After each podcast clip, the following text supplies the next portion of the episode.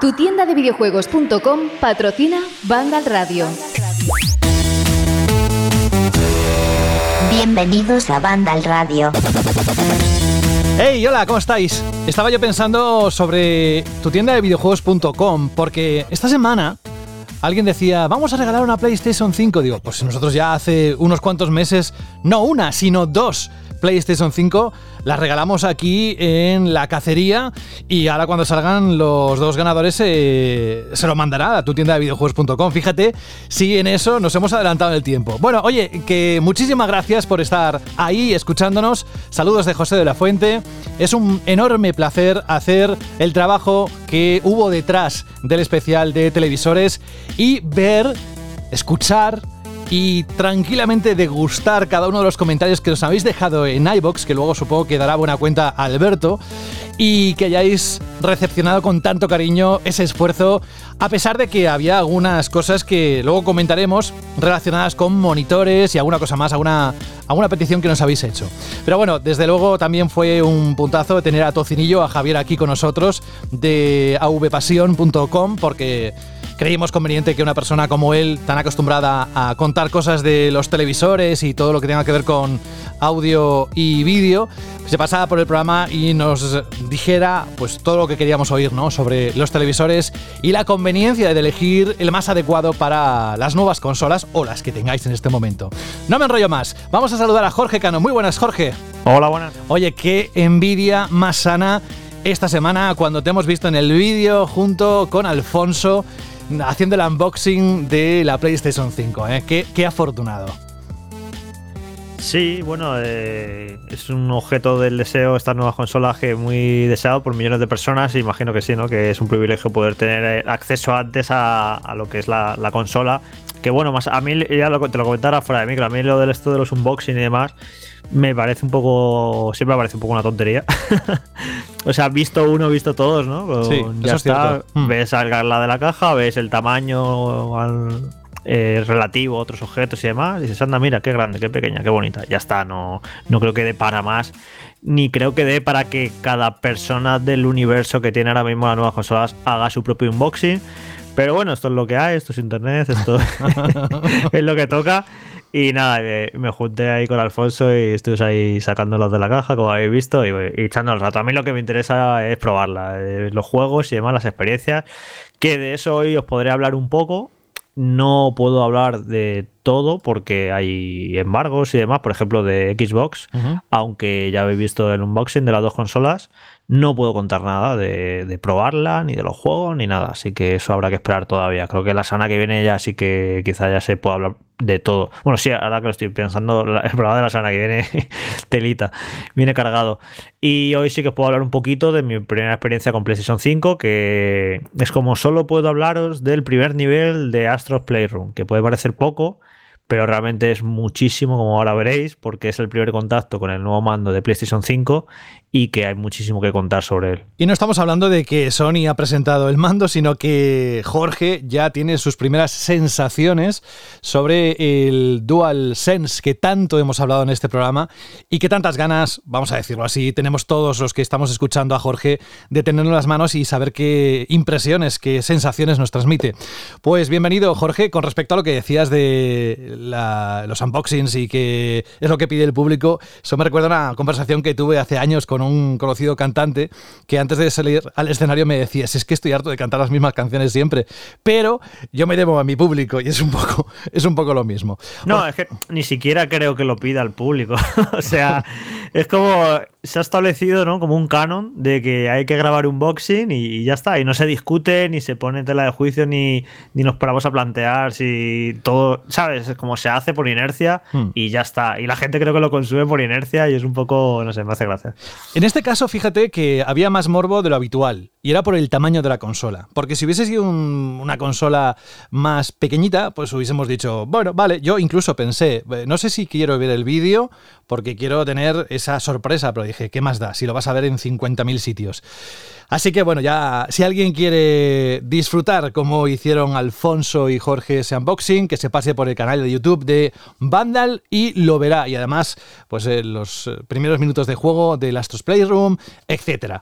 Vamos también a saludar a Alberto González. Hola Alberto, ¿cómo estás? Muy buenas, José, ¿qué tal? Pues sí, la verdad es que estaba pensando que yo fui de los, como dice Jorge, la gente no demanda este contenido. Pues yo cuando me enteré de que ya habían subido el vídeo, creo que fui de los primeros, me puse ahí en mi tele a ver a, mi compañero Alfonso y a, Jorge, que salían muy guapos, y el vídeo la verdad es que no tiene desperdicio, porque es que es muy bonito ese momento, ¿no? De que llegas a casa, abres la caja, ves tu consola, no sé, tiene algo de magia, ¿no? Y podemos experimentarlo de forma remota, ¿no? O virtual un poco, mientras las tenemos en las manos en, en nada, ¿no? En pocas semanas. Sí, pero como dice Jorge, también ves uno, empiezas a ver otro y otro, de que todo el mundo lo ha hecho y dices, muy similar. Estoy un poco harto ya de verlo, ¿no? O sea, porque además es exactamente lo mismo, no hay nada que me transmita o que me cuente nada nuevo, ¿no? Es el tornillo metido en, la, en, el soporte. Bueno, ya lo he visto la primera vez. Yo para el próximo le diré a Jorge y Alfonso que se, se disfracen, ¿no? Que hagan un cosplay de bricomanía o se disfracen de algún personaje de, de los estudios de Sony, uno de, de Kratos y el otro de Astrobot o de Ratchet, que yo creo que eso puede tener bastante gracia. Cambiando de tema, Alberto, oye, de verdad, no me deja de sorprender la cantidad de participantes que responden a la Chirly pregunta de cada semana. Parece que lo decimos por, por, cebar un poco el tema de, de, la pregunta que lanzamos cada semana, pero es que de verdad me sorprenden eh, mucho, porque además se nota mucho cariño ahí en las respuestas. Es que es increíble porque es verdad que parece ya casi como que, es la costumbre. Es decir, hay que ver os volcáis muchos, pero es que es verdad. Eh, yo es meterme en iBox y ver el primer día 10, el segundo 30, 40 y ver que tenemos 60, 70 comentarios programa tras programa y que casi todos contestáis a la pregunta Shirley o eh, alabáis alguna parte del programa o hacéis alguna pregunta, una consulta que después también nos comentarán en el buzón del oyente. A mí eso me parece que, de estar orgulloso, ¿no? Y de celebrar que tenemos una comunidad muy buena, muy participativa, que hace también pues grande a, Banda al Radio. Y a ti también, porque eres el causante de que la gente vaya a internet y lo, y lo publique. Así que bienvenido. Eh, Alberto, vamos con Fran Gematas. Hoy, Fran, quiero preguntarte a ti, tú que estás también muy pendiente de la actualidad, ¿cómo has visto la semana en cuanto a noticias de videojuegos? Mira, yo justo esta semana he librado el lunes y el martes Así que, por una parte, me he librado de una buena, pero por otro lado, es un poco lo que le pedía, ¿no? Después de esta semana que ha sido así como más pausado, ¿no? Que hubiera tantísimas noticias, tantísimo movimiento y tantísimas cosas interesantes sobre las que escribí, como las que ha habido, o sea, el lunes, el martes, eh, ayer miércoles, hoy jueves, o sea, mm, no hemos parado de, de tener información interesante y curiosa en las manos. También te digo, Frank, que si no es ahora, ¿cuándo? Es decir, si no es en los momentos previos, ¿cuánto queda para la, salida de Series X? Nada, 10 días, un poco más. Eh, pero es que está ahí a la vuelta de la esquina. menos de dos semanas. Sí, por eso que está a la vuelta de la esquina. Si no es ahora, ¿cuándo? Sí, sí, sí, total. O sea, yo es que es la primera vez que desde que me dedico a esto que veo, o sea, que vivo un lanzamiento de consola. Así que estoy como muy emocionado todo el rato por cualquier detallito que sale, cualquier no, sé, como que no es como la fiesta de la tres que se dice, ¿no? Pero sí es un momento muy especial para mí. Pues nada, genial que además lo compartas con nosotros porque además pasarás por el programa como cada semana y ahí también expresaremos nuestras impresiones sobre las consolas cuando las vayamos teniendo. Y me queda por saludar a Dani Paredes. Hola, Dani. Muy buenas, José. Eh, oye, yo quiero lanzar una, bueno, sí, una lanza a favor de esto de los unboxings. ¿Quieres lanzar una lanza? Fuerte. Sí, sí, quiero lanzar una lanza porque seguro que viene de ahí la frase. me parece muy mal que no estemos hablando del unboxing que se ha hecho viral de verdad esta semana. Ah, sí. Vamos a ver. La nevera, un poquito, por favor. El unboxing de la nevera de Xbox, por Qué chula ese, ¿eh? ¿La habéis visto? Sí, lo que pasa es que es muy grande, depende para el piso. Eh, las casas americanas yo creo que tiene, tiene un lugar, pero yo Oye, en mi yo piso si hace no me falta cabe. tiro una pared, ¿eh? Pero yo quiero esa nevera en mi casa. ¿Y te imaginas una nevera eh, de Xbox y la, al lado otra de Sonic? Vamos, te echan de casa. no me muevo de ahí, vamos, en toda mi vida. Que estoy pensando Oye, que, eh, me que gustaría agradecer a Jorge una cosa. Es que estoy pensando que tenemos que decirle a Rubén que saque vinilos para, la, para las neveras y que la puedas vinilar y puedas hacer tu, tu serie Series X en, en tu casa sin tener que pillarte ese neverón. Totalmente a favor. Eh, pues decía que me gusta una cosa del unboxing, que, que, bueno, oye, que a, a Jorge, por cierto, me ha encantado verle la sonrisa cuando sacó la PS5 y la cogió en brazos. Eh, como si fuera un bebé, me gustó, pero sí que quería agradecerle que hayáis decidido mirar el tamaño del, del, cable HDMI, una tontería que casi nadie piensa y que me parece muy importante de cara a dónde la colocamos, ¿no? Sí, mira, cuento, te cuento, Dani, la intrahistoria, porque claro, esto la gente no lo sabe. Esto es solo para los oyentes Van a Radio, contenido premium. Eh, por temas de, de, embargos y demás, realmente grabamos el unboxing de Xbox eh, mucho antes que el de PlayStation 5. Y de hecho, si os fijáis, estamos en manga corta porque hacía calor en esos días.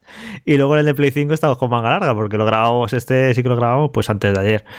Y claro, cuando primero grabamos el de, de, las Xbox y sacamos el cable HDMI y un cable HDMI, HDMI bastante largo. Y dije, joder, está guay el cable de HDMI. Y luego grabamos después el de PlayStation 5 y fue como mucho más corto. Y en el vídeo se, se, me nota como una decepción de en plan, vaya cable de HDMI más corto. Y viene por eso, viene porque antes habíamos hecho el de Xbox, que es un cable HDMI, la verdad es que, que muy bien de tamaño. A todo esto, el de PlayStation 5, ¿cuánto mide? Más o menos. Un metro, metro y medio, medio, ¿no? Claro, el de Xbox creo que son dos metros y el de PS5 pues metro y medio, pero ese, ese, ese medio metro menos se nota bastante, claro. Claro. Es que depende de dónde pongas la consola, que de verdad, a mí me encantará, eh, cuando llegue el momento, evidentemente, que nos expliquen los oyentes las dificultades que han tenido para colocar la consola, no solo el sitio adecuado donde pueda caber por tamaño, sino también mmm, cómo de lejos o de cerca está del televisor. Pero bueno, eso será en otro momento. Dani hoy tiene algunos audios de los oyentes en el buzón, así que luego daremos buena cuenta a Dani en cuanto a la salida de Series X, Series S, estarás que te muerdes las uñas, ¿no? Totalmente, estoy, estoy que me subo por las paredes, ya te lo digo. Aunque también he de decir que tengo muchísimas ganas de escuchar lo que tiene Jorge que decirnos del mando DualSense, de verdad, ¿eh? honestamente. Sí. sí. porque además es una de las novedades importantes ¿no? que nos llama más la atención y queremos saber de buena mano cuáles son las, las impresiones que pueda tener al respecto. Perfecto, no tenemos a nadie más conectado hoy. En cuanto a Rubén Mercado, iba a venir hoy a contarnos las cifras de FIFA 21, pero bueno, un, un problema de última hora le ha impedido venir. La verdad es que estaba bastante sobrepasado de todo lo que tenía en encima de curro y de todo. Así que le he dicho, mira Rubén, descansa una semana, no pasa nada, tenemos mucho que contar. Así que vamos al lío, vamos a empezar con el bloque de noticias aquí.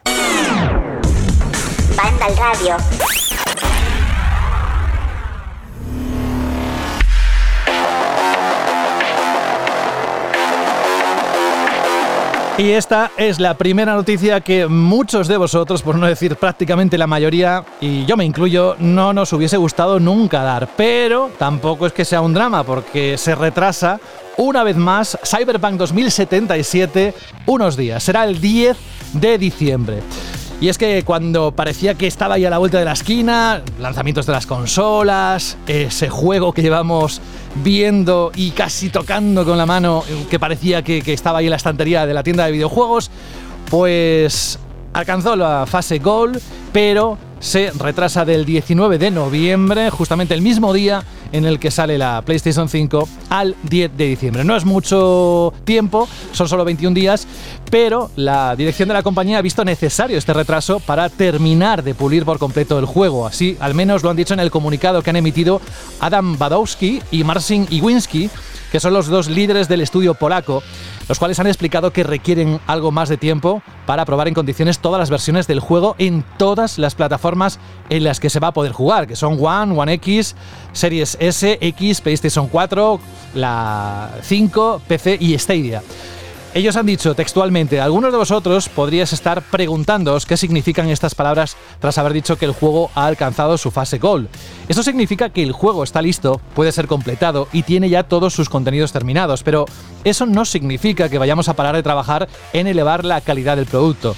Al contrario, ahora es el momento de hacer muchas mejoras que serán distribuidas con su parche del día cero y simplemente es un periodo de tiempo que no calculamos bien. Creemos que tenemos un juego sorprendente en nuestras manos y estamos dispuestos a tomar las decisiones más difíciles si al final nos llevarán a ofreceros un videojuego del que os enamoraréis. Bueno, es un pequeño revés, Jorge, pero no sé si será el último, fíjate, porque después de todo esto lo que te queda siempre la duda es Vale, muy bien. Aparte de la polémica del crunch y todo esto, ¿será la fecha definitiva de salida del Cyberpunk 2077? ¿Tú qué crees? Sí, hombre, ya sí. Ya ha estado este último retraso después de cuatro. Y bueno, yo por mí me, eh, me, viene bien este retraso porque la verdad era que, con la llegada de las nuevas consolas, además iba a ser el mismo día que el PlayStation 5, pues bastante tenemos con las nuevas consolas, con un montón de juegos para que encima llegue uno de los juegos más esperados de los últimos años. Era como todo muy mucha cosa de golpe y estas dos semanitas, quieras que no, va a dejar tiempo para que se despeje un poquito más la cosa y poder que toda la, la atención se centre en, en, este juego y no le quite, le, evidentemente, pues, como debería ser atención, pues el lanzamiento de nuevas consolas. Así que, bueno, y si sirve también para que para que vaya mejor en todas las plataformas y no haya problemas, ¿eh? pues bueno, yo qué sé. Mm, bienvenidos sean estas dos semanas, dos semanas más. Lo único es eso, que, que se lo tienen que hacer un poquito mirar en general, ¿eh? toda la industria, porque a lo largo de esta generación, de estos últimos siete años, es que no ha habido un juego importante que no se haya retrasado una, dos, tres, cuatro veces. Y no sé, no, eh, entiendo que es un proceso creativo muy difícil de calcular, bla, bla, bla, pero que no den fechas. Es que, no sé, da una sensación de poca seriedad que, no sé, que se lo hagan mirar y que en adelante, cuando se pongan a hacer los juegos y cuando ya vean seguro, seguro, seguro, seguro que van a llegar a tiempo, que digan la fecha. Pero esto de estar dando fechas cada dos por tres y cambiándolas, no sé, es eso, no, es poco serio. Bueno, son algo más de tres semanas más de trabajadores en condiciones que no deberían tener. Eh, eso es lo primero. Pero estoy con Jorge en que casi me alegro del retraso, al menos para mí como jugador, ¿vale? En el sentido de que yo me veía hiperagobiado más allá de los juegos que me toquen analizar y tal, de los juegos que quería disfrutar por, por mí mismo, por simple disfrute. Y tener el mismo día Demon's Souls Remake y, y Cyberpunk 2077, mm, yo me estaba haciendo ya cuenta en la cabeza, ¿no? Como el meme está de la, de, la señora con todas las cuentas, a ver cómo lo iba a hacer. Mm, me alegro de que pueda disfrutar tranquilamente del Demon Souls y después ya también tranquilamente del Cyberpunk. Yo lo que quería comentar, y, va en relación también a lo que ha puntualizado Jorge, es el tema de la comunicación. Es decir, eh, nos enterábamos también por otro famoso periodista, el antiguo director de, de Kotaku, que la gran mayoría, por no decir todos los trabajadores, como comentaba Frank, y casi todos los empleados del, del, estudio, se enteraron de este retraso del que no tenían constancia al mismo momento que la propia prensa y todos los jugadores cuando vieron el comunicado ¿no? que se distribuye a través de redes sociales y, notas de prensa. Y esto me hace pensar que al igual que hay compañías que tienen pues muy bien jerarquizada eh, la información, el trabajo, y es verdad que hay cosas que se pueden comunicar o no, depende ¿no? del nivel de, seguridad que tenga o de sensibilidad que tenga esa información. Eh, si estamos hablando de CD Projekt Red, que durante muchísimo tiempo ha sido la referencia, los que mejor lo hacen, los que mejor política tienen de cara al jugador, y estamos viendo eh, una serie de episodios de crunch eh, sistemático, de problemas de comunicación interna, de retrasos, de mala comunicación también de cara al propio jugador y al propio consumidor final, eh, yo creo que tienen que hacer un poco de crítica y ver si están tomando las decisiones adecuadas en los últimos meses, porque ya han cambiado por completo la percepción de muchos usuarios que tenían de este estudio, de que eran los mejores, de que tenían la mejor política, de que era no sé cuánto, y, creo que em, se están evidenciando determinadas carencias ya no solo a nivel eh, interno empresarial o como lo queramos definir en términos de de explotación, no sé, el término que queráis usar, eh, sino también de, en comunicación y en, no sé, hay cosas que no me gustan y creo que tendrían que revisarse eh, de manera clara y lanzar o hablar de una guía interna o una serie de puntos que otras compañías también con escándalos demenciales a otros niveles como Quantic Dream o incluso Riot Games todos han, tenido problemas y episodios muy graves en, diferentes ámbitos y han intentado cambiar y buscar una nueva ruta cuando ya el escándalo les ha, se ha destapado, ¿no?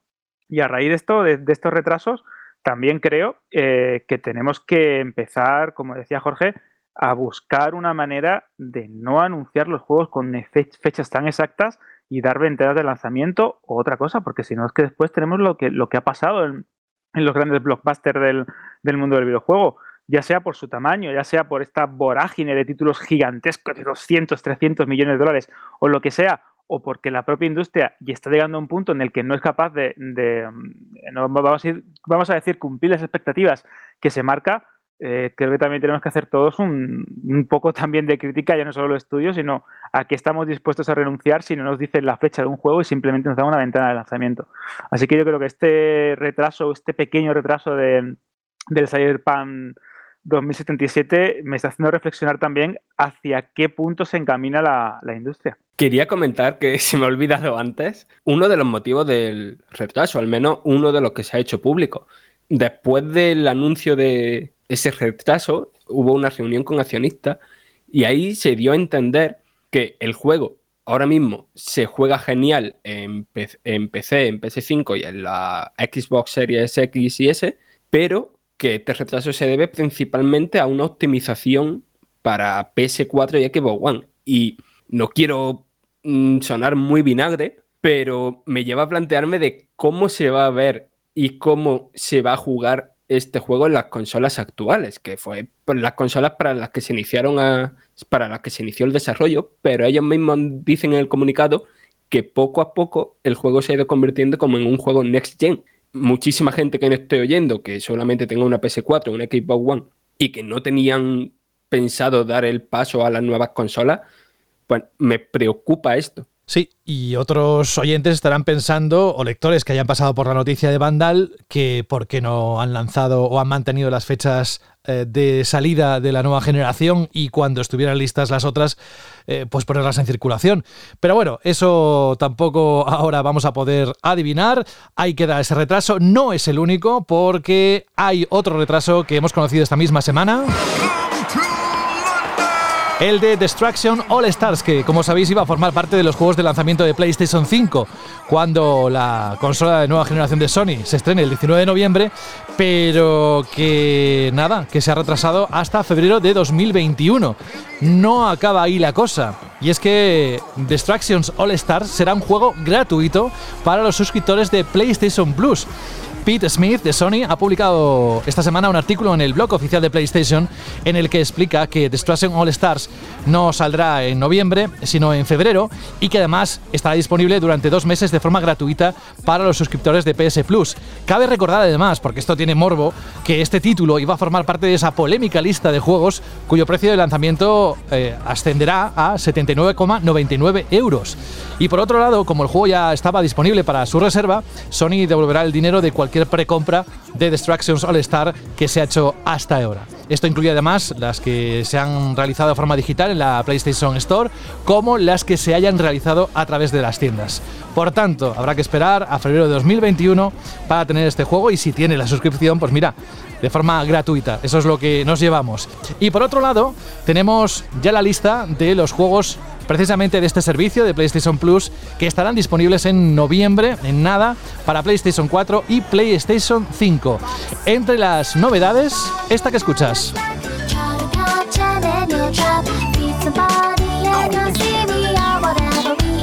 Esta música corresponde a Back Snacks, un juego para PlayStation 5 que estará disponible, como digo, de forma gratuita en la suscripción en el mes de noviembre.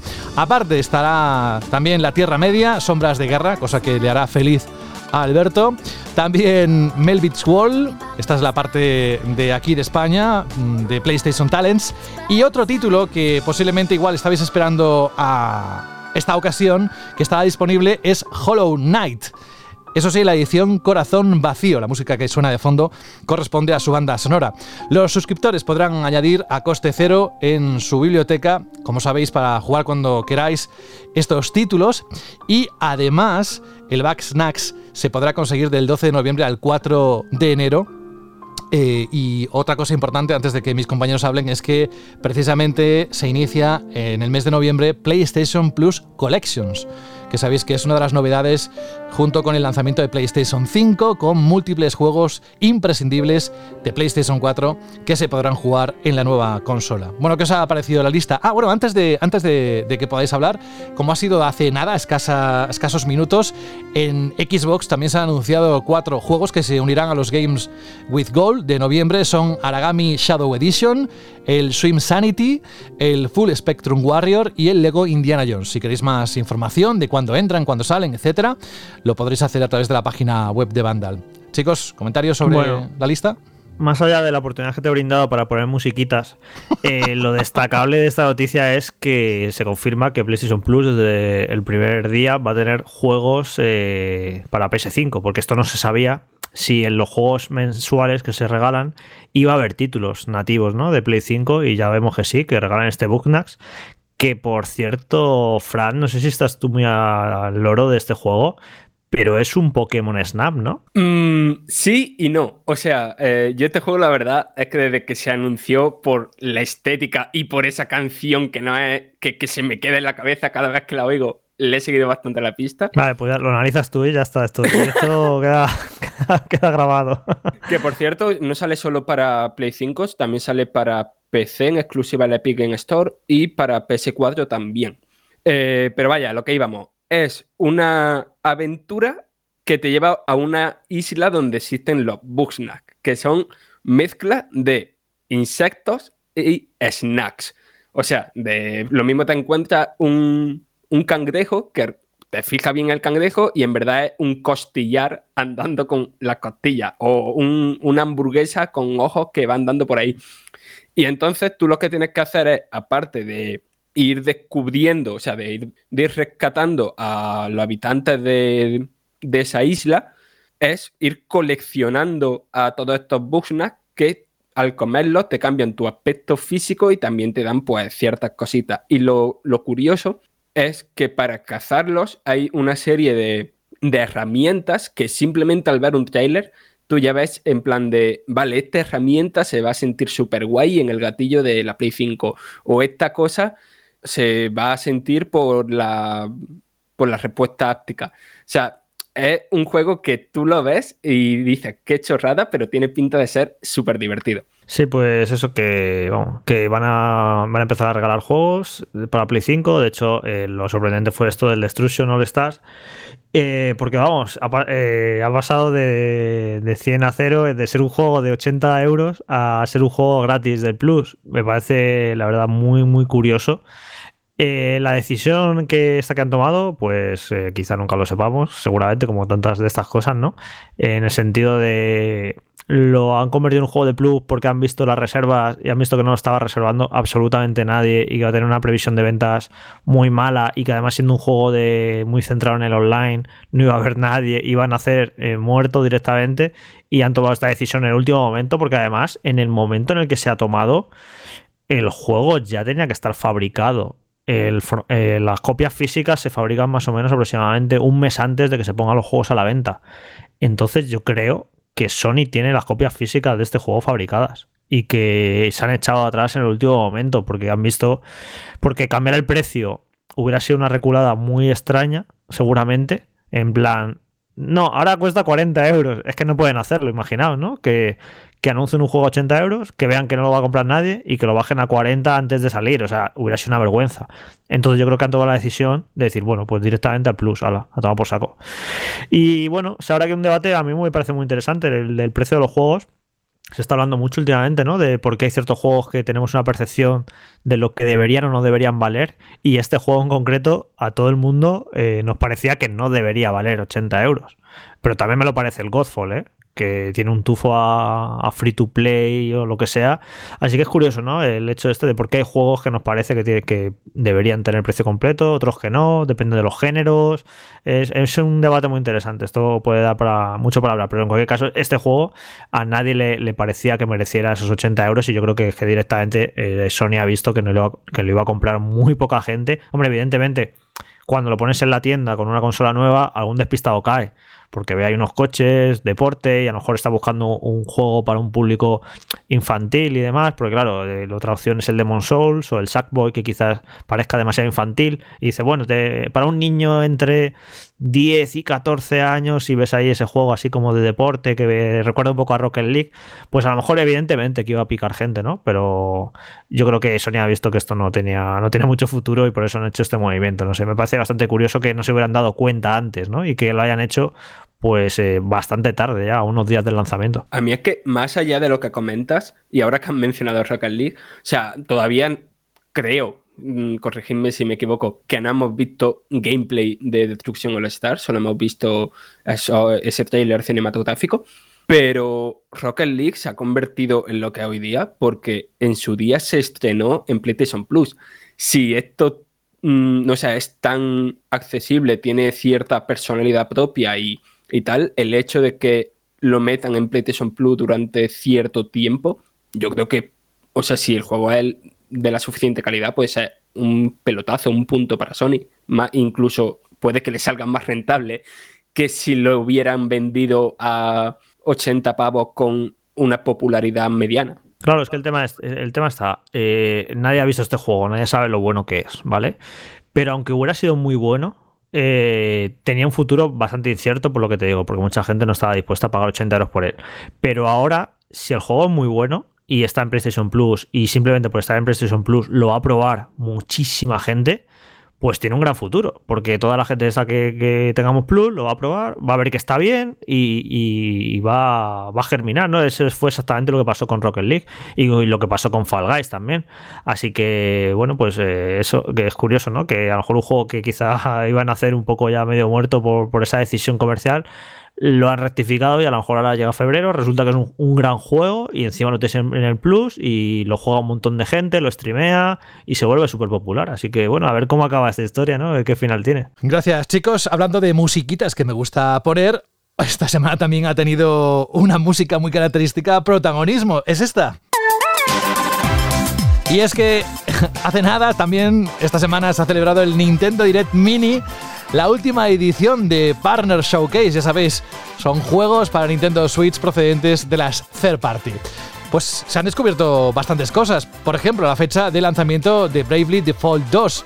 Se ha anunciado que No More Heroes llegará a Switch antes del lanzamiento de No More Heroes 3 se han anunciado versiones en la nube de Hitman 3 y Control Ultimate Edition. Y por último, han puesto a disposición de todos una demo gratuita de Irule Warriors, la era del cataclismo. Podéis ver el vídeo completo, ya sabéis dónde, pero sobre todo en la web de Vandal. Luego también eh, lo habíamos visto en Japón, que creo que es lo más interesante, el servicio de, a través de la nube, por eso lo de Cloud Version, que no es ni más ni menos que los jugadores pueden ver cómo les funciona el juego a través de la nube y deciden si funciona correctamente, si les gusta y pueden adquirirlo como una compra interna del programa. Lo habíamos visto en Japón hace ya unos meses con Resident Evil 7 pero de momento la tecnología no había salido de allí. Pues ya podemos decir que desde esta semana mismamente los jugadores europeos de Switch podrán jugar, y este está ya disponible, a Control Ultimate Edition Cloud Version y también se sumará más adelante Hitman 3 Cloud Version. Recordemos que el lanzamiento en consolas y PC es en enero de 2021, pero podremos disfrutarlo antes en este servicio de prueba. Bueno, pues ha llegado. ¿Qué os ha parecido este último Nintendo Direct? A ver, por partes. Eh, lo primero, lo de No More Heroes, eh, yo, o sea, por una parte, como que me da pena, ¿no? De que directamente No More Heroes 3 ya se vaya a ir a 2021. No, no tengo claro si eso estaba anunciado, todavía seguía fijado para 2020, pero vaya un juego al que le tengo muchísimas ganas. Y esto de que vayan a sacar los dos primeros No More Heroes en Switch, bueno, que vayan a sacar, no, que ya los han sacado. En el momento en el que estoy escuchando este programa, ya están en la Nintendo eShop.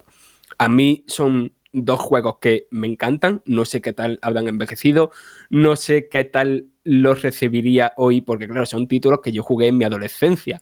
Y pues, no sé, los valores de uno pues van evolucionando. Y recuerdo que había cierta escena y tal que lo mismo hoy pues me chirrían un poco. Pero aún así son una, una de mis sagas así extrañas preferidas. Y que más gente los pueda descubrir gracias a estos relanzamientos, pues me pone muy contento. Y después el tema del melón gordo, ¿no? que creo que es la, esto de las versiones cloud para Nintendo Switch.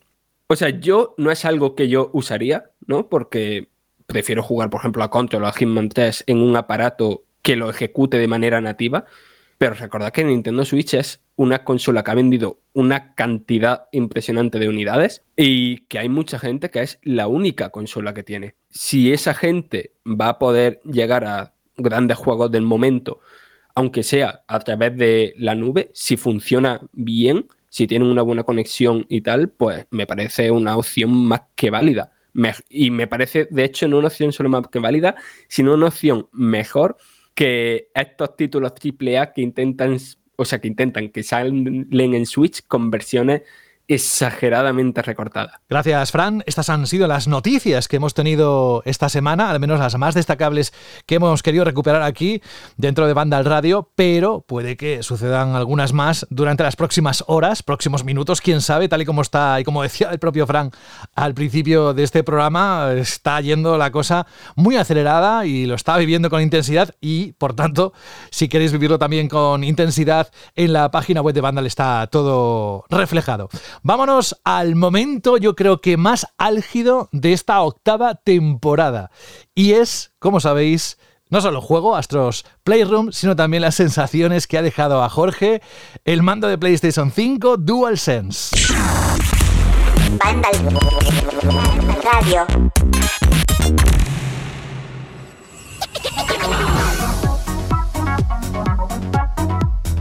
Es un poco como música de Barrio Sésamo, lo, estábamos escuchando antes, pertenece al juego, ¿eh? Pero, oye, yo, Jorge, viendo el vídeo que subimos a, a YouTube en el canal, la verdad es que me enamoró más de lo que yo pensaba el juego. Me parece divertido, de esos que puedes jugar en cualquier momento. Pero claro, el juego que aparece preinstalado en la consola no es ni más ni menos que demostrar las capacidades del DualSense, ¿no? Sí, es una la mejor demostración posible que puedan haber hecho del mando eh, y un movimiento muy, muy, muy inteligente, la verdad, porque eh, esto, bueno, esto ya lo hizo Wii con el, con el Wii Sports, que venía con la consola, ¿no? Y pues la gran novedad de, eh, evidentemente, cuando hay un salto de generaciones, es las consolas son más potentes, promesa de nuevos gráficos y demás, esto es lo, habitual, ¿no? Pero esta generación de consola, pues bueno, llega con ciertas innovaciones. La, una que, que, vamos a notar desde el primer minuto en todo, absolutamente todo lo que hacemos y que va a cambiar la experiencia de usuario de una manera que, no somos casi ni conscientes es el tema de los SSD. Yo recuerdo aquí manda al radio cuando hablamos, eh, cuando se, empezó a hablar de esto, ¿no? Y ya se confirmó y empezamos a hablar de las maravillas que iba a ser el SSD en consola. Y yo recuerdo perfectamente muchos comentarios de gente, pues los PC ya tienen SSD, no es nada nuevo. El SSD de estas consolas es especialmente rápido el de Play 5, que es al menos el del que puedo hablar, es auténticamente alucinante. Moverte de un extremo a otro del juego en dos segundos. O sea, es, eliminar las, eh, las pantallas de carga de un plumazo.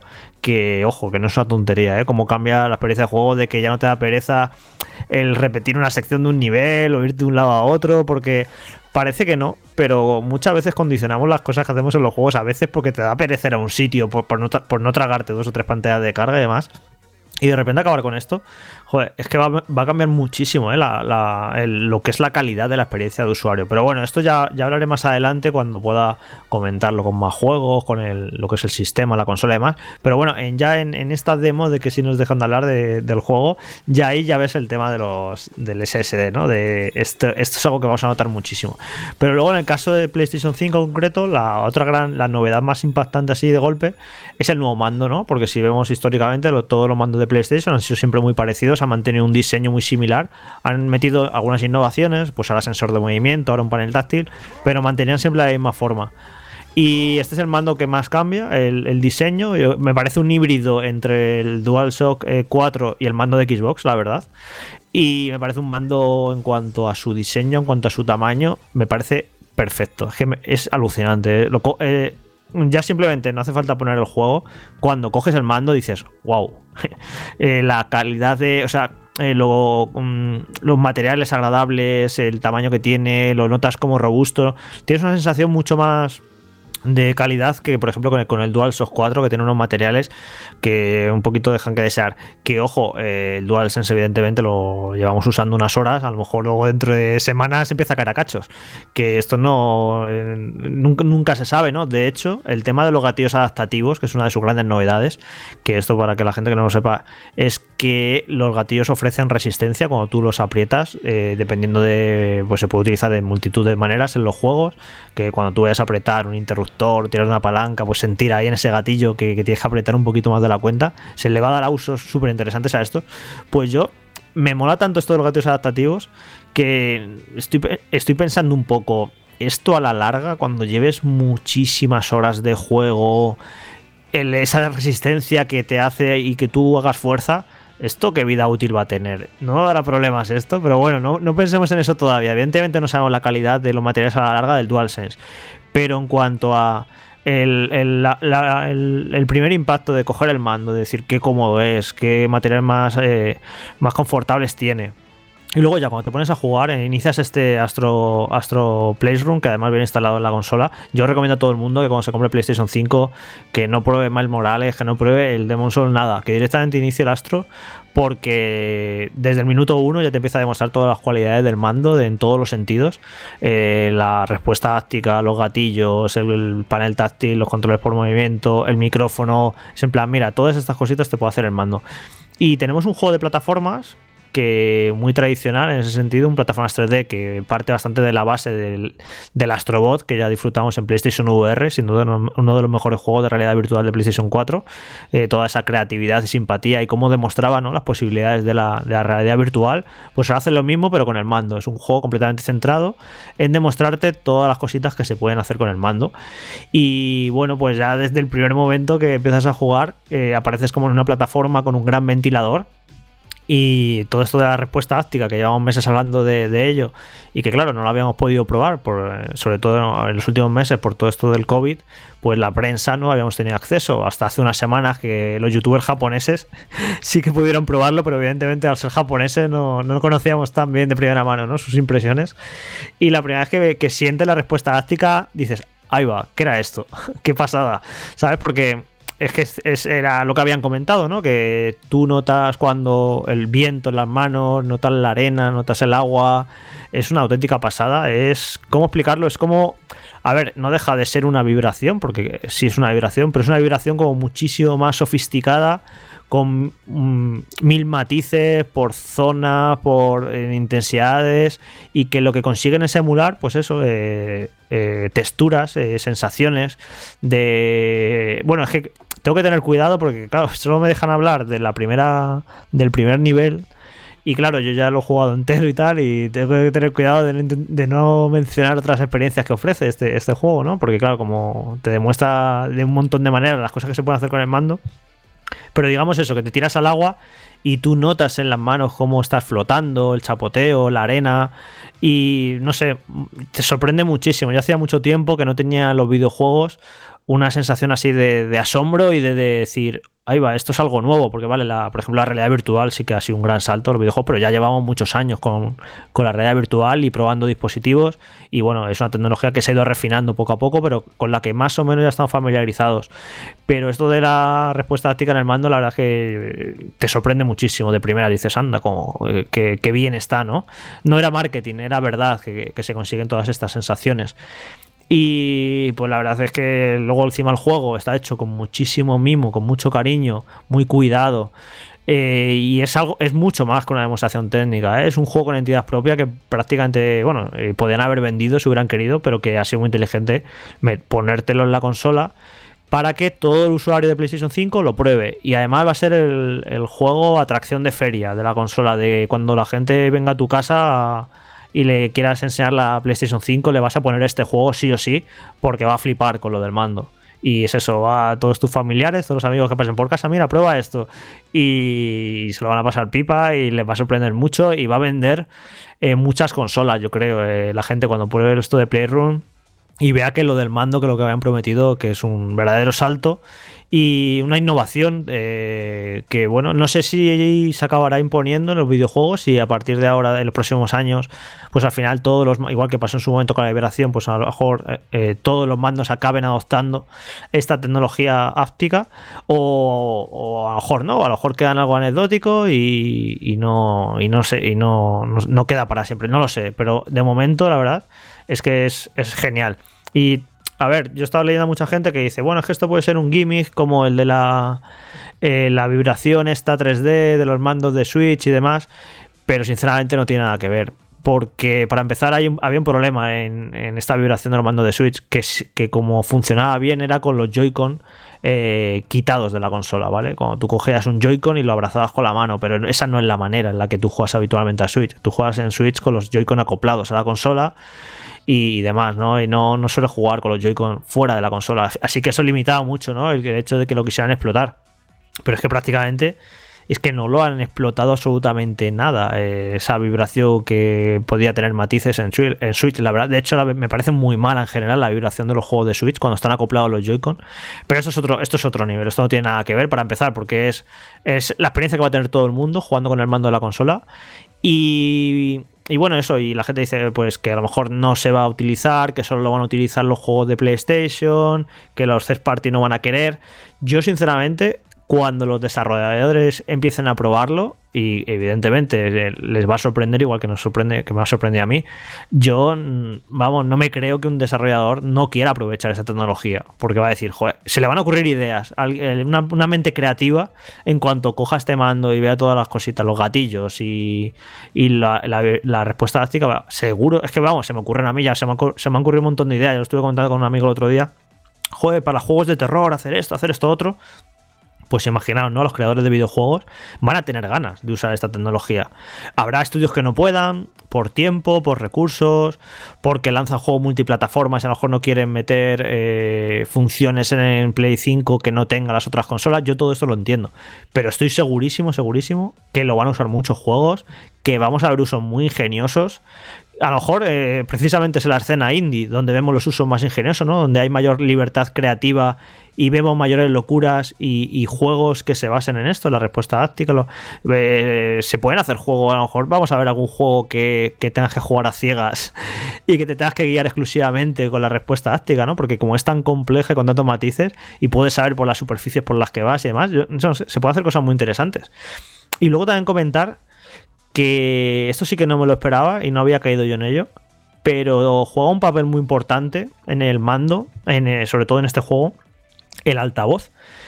Que ya tenía un altavoz el mando de, Play 4 y la verdad es que tampoco que se haya dado usos especialmente ingeniosos o sorprendentes. Pero es muy curioso cómo la respuesta, la respuesta táctica junto al altavoz hacen ahí un equipo muy peculiar y muy inmersivo. Eh, nos dijeron en los embargos y demás que, que, todo esto de Playroom lo jugáramos sin cascos. Y claro, yo me quedé diciendo, joder, pero no nos habían dicho que el sonido 3D, que era la leche, no sé qué, una de las características de la consola, que contradictorio, ¿no? Que nos digan que lo juguemos sin cascos. Y es porque precisamente es eso, en este juego que muy, muy, muy centrado en esa experiencia áctica, en, bueno, eh, en los sensores por movimiento, los gatillos, hace mil cosas. Eh, pues es curiosísimo, ¿no? Como, eh, por ejemplo, cuando vas caminando por la arena, tú sientes en las manos la arena pero sientes los pasitos sobre la arena por el altavoz del mando. Y no sé si es porque como tú estás sintiendo las manos, en eh, la respuesta táctica, y el sonido sale de la misma del mismo lugar donde tienes las manos, eh, hace que sea más convincente. También ocurre con el viento, ¿no? Tú estás sintiendo el viento por la, vibración, pero también estás escuchando el viento por el altavoz del mando. Y hace como que, como que sea muy natural esas sensaciones. Me parece muy curioso. Y ahora tengo la duda ¿no? de si esta respuesta táctica, cuando no sea a través con el altavoz del, acompañada del altavoz del mando y tú te pongas tus cascos y empiezas a disfrutar del sonido 3D, si va a ser lo mismo. A lo mejor sí que lo consiguen con el sonido 3D porque al ser envolvente y, poder ser eh, poder ubicarlo en, lugares muy concretos, también hacen un buen binomio en el sentido de eso, de la respuesta táctica del sonido 3D. No lo sé, todavía no, no lo he probado pero ya os digo que es muy sorprendente lo bien que funciona el altavoz del mando, que es algo que, que se había usado de manera muy anecdótica en Play 4, junto a la respuesta táctica. Eh, ya, ya, ya veréis, os va a sorprender muchísimo cómo se conjugan las dos cosas. Mientras Jorge toma un poco de aire porque el pobre lleva minutos y minutos hablando, preguntas que tengáis para él sobre el DualSense. Yo tengo una, Jorge, y es, eh, seguro que, estás de acuerdo conmigo, el tema de los joystick en la primera versión del primer DualShock 4 que salió con las primeras consolas, era un verdadero drama. Eh, duraron, o nos duraron a casi todos los jugadores bastante poquito porque empezaba a despellejarse, salía la goma, estaba mal diseñado, no tenía un buen grip y lo comparabas, por ejemplo, con el mando de Xbox, que está muy bien esa coronita que tiene, ¿no? Ese grip tan bueno para jugar, y era un mundo de diferencia. ¿Cómo has notado este DualSense que tiene como un pequeño agarre y está mejor diseñado en términos de materiales, de confortabilidad o cómo lo ves? Pues mira, mientras estabas eh, realizando la pregunta, me he levantado de la silla y he cogido el mando de Series X y el de PlayStation 5 y me los he traído aquí al escritorio. Porque he pensado, digo, creo que son muy parecidos ahora los sticks. Y estoy tocando, según estoy hablando, estoy tocando con el dedo y son parecidísimos ahora, eh, tanto eh, los sticks de- del mando de Play 5 con el de Series X y Series S. Y me parecen pues igual de buenos. Quizá el de Xbox tiene como una mayor hendidura, ¿vale? Donde posicionas el dedo, como que entra un poquito más. Y el de PlayStation 5 no tiene esa hendidura, pero en cuanto al tamaño, a la rugosidad que los rodea y demás, son prácticamente idénticos, la verdad. Y, y me parecen muy buenos. Y es curioso, ¿no? Un poco que, que Sony haya mirado las cosas buenas que tiene del mando de, de Xbox, que yo creo que en la forma, de hecho, en forma se- incluso en la forma ahora se parecen mucho.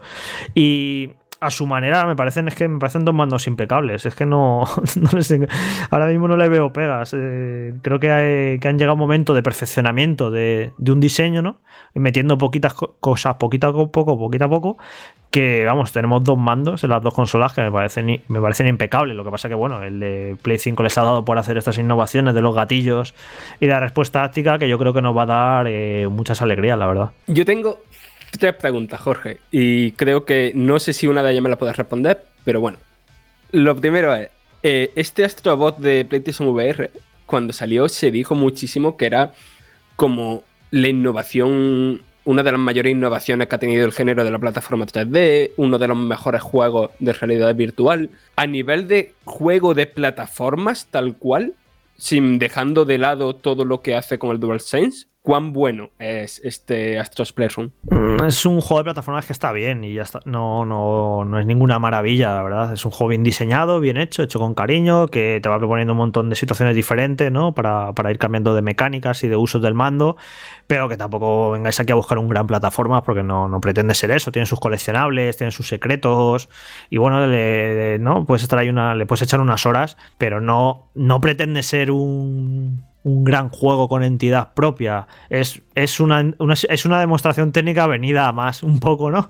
Una demostración técnica muy generosa y bien hecha, pero tampoco vengáis aquí a buscar un Super Mario Odyssey, que no, no es eso para nada tampoco. Vale, lo segundo, no sé si me lo puedes decir, ¿cuánto te ha durado la batería del mando? Pues no lo sé, la verdad. No, no lo he calculado porque ten- tengo que hacer todavía una carga completa y, y ponerme a jugar de seguido y, apuntar las horas. No lo, no, no lo he hecho todavía, no. Pero creo, pero vamos, eh, como experiencia de uso sin estar mirando un reloj, ya me he dado cuenta que dura, que dura bastante más que la del mando de Play 4. Mm, Vale, vale.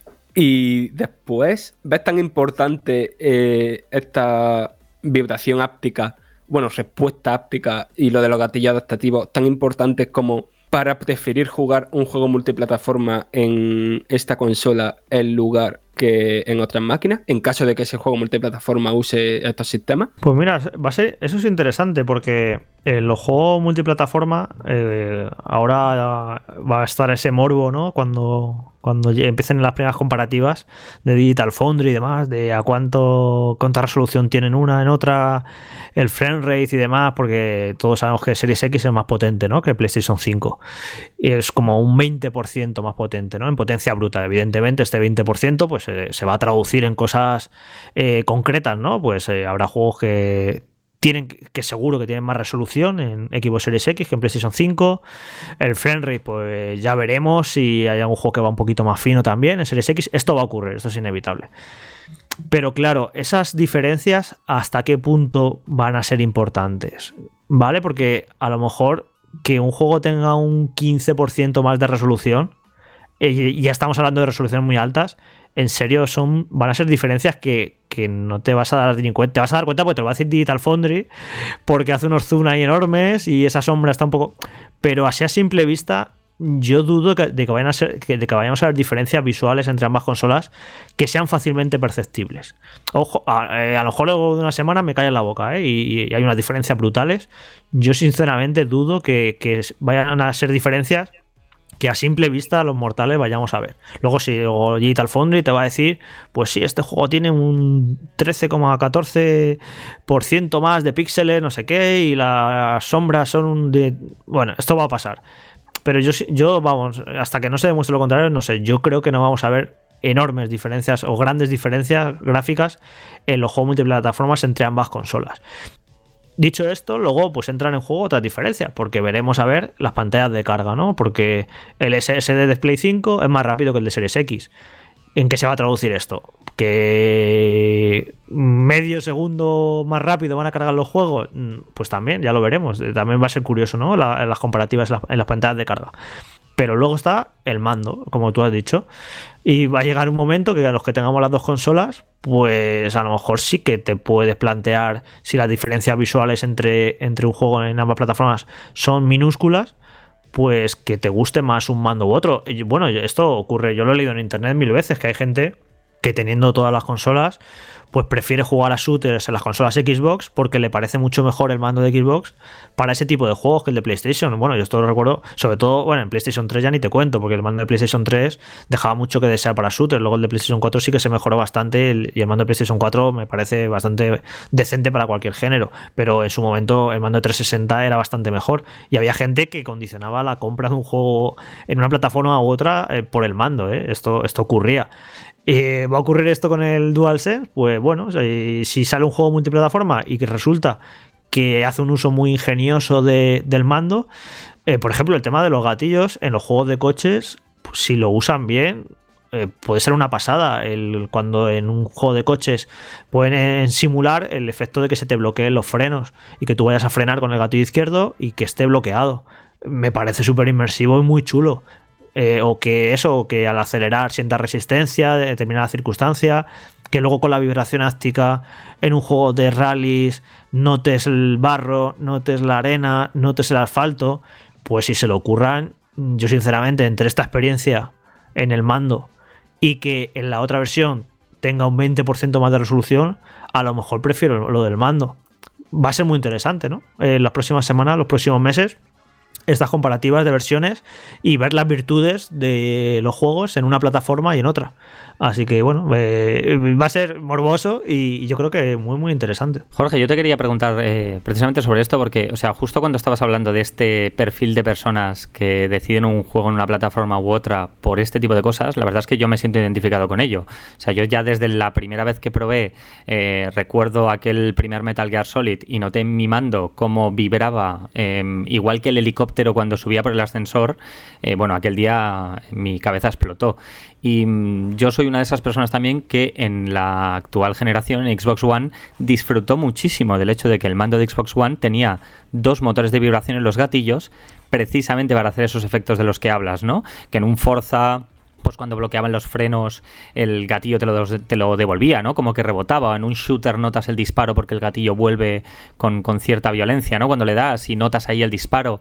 Em, en, relación al mando de Xbox, ¿cómo has notado? ¿Lo has notado muy diferente? ¿Lo has notado muy similar ese efecto de los gatillos adaptativos? El problema es que del mando de Xbox no puedo hablar. O sea, no.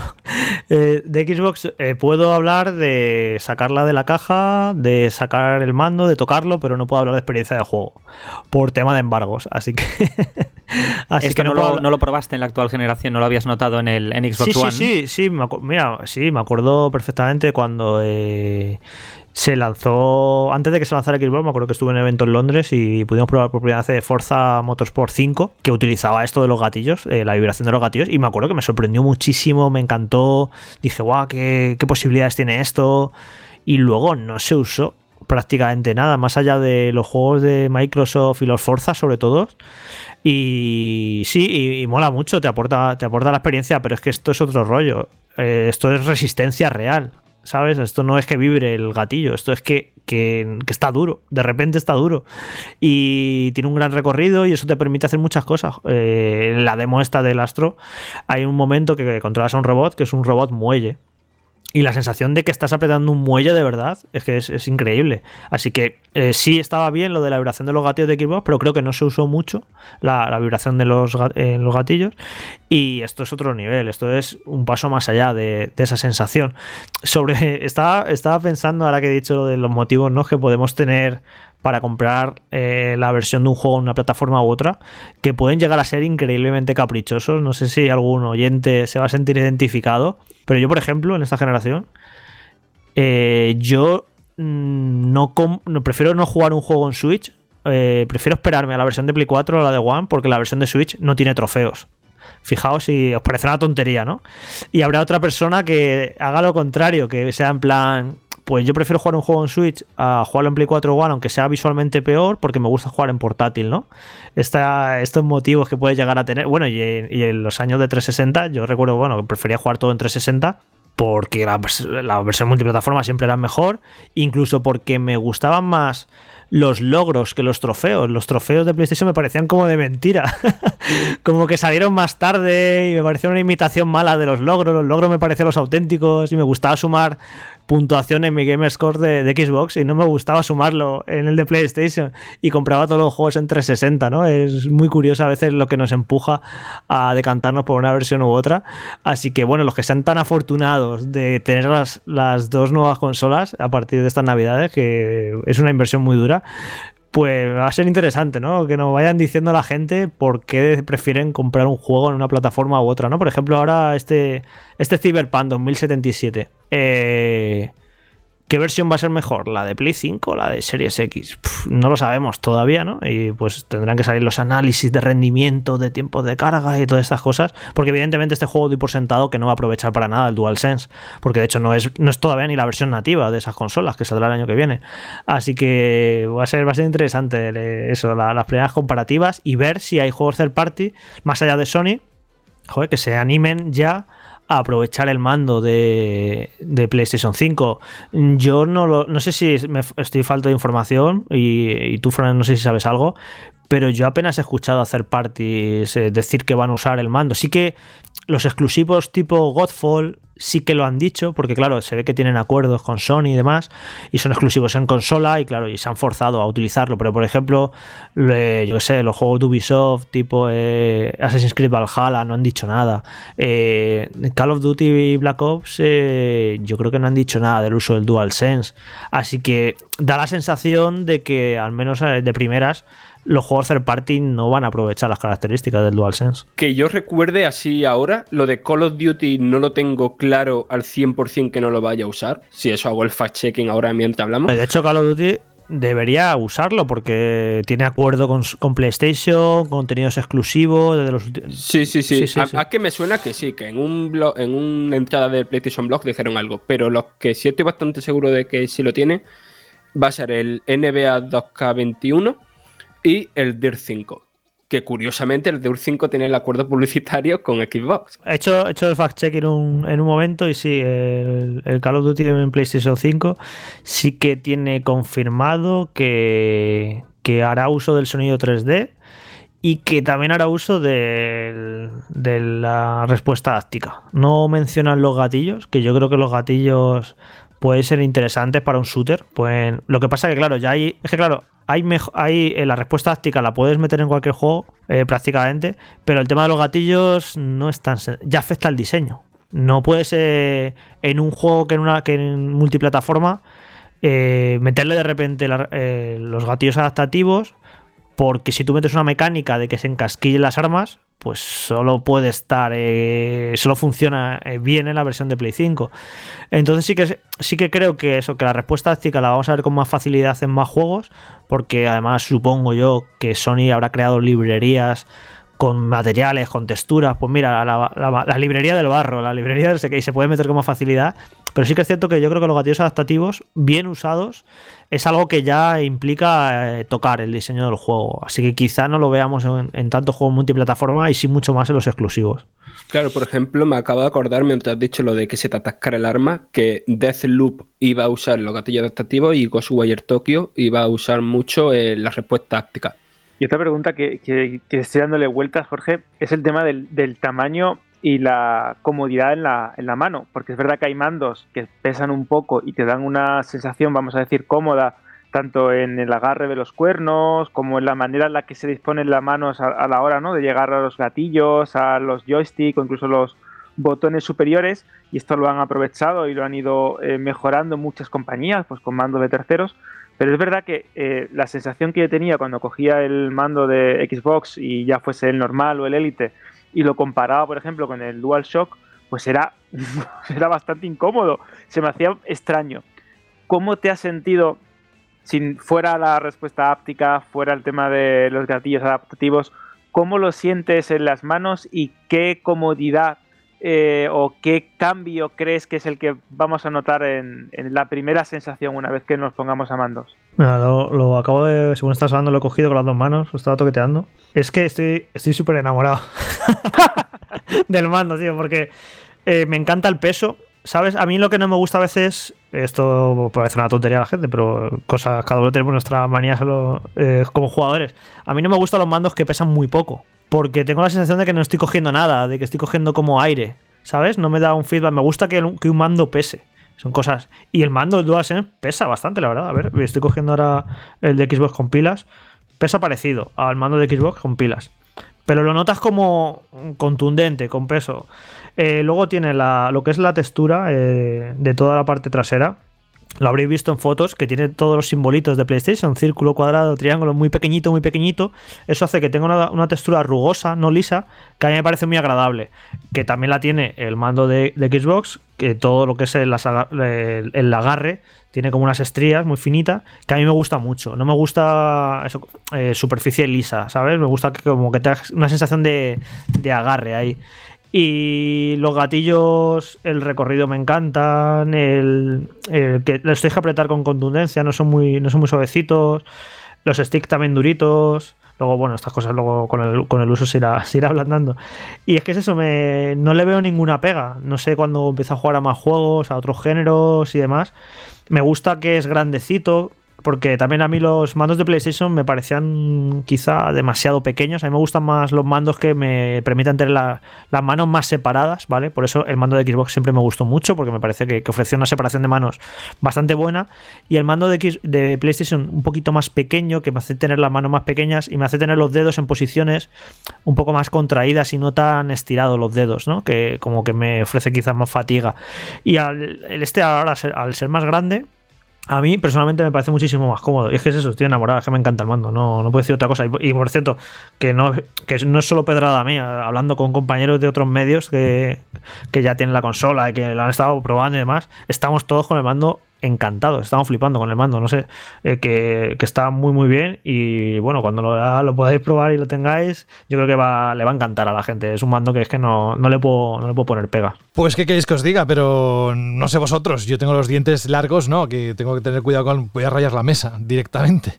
Y además ha, tocado precisamente uno de los elementos, junto con el televisor, más importantes ¿no? dentro de la experiencia del juego.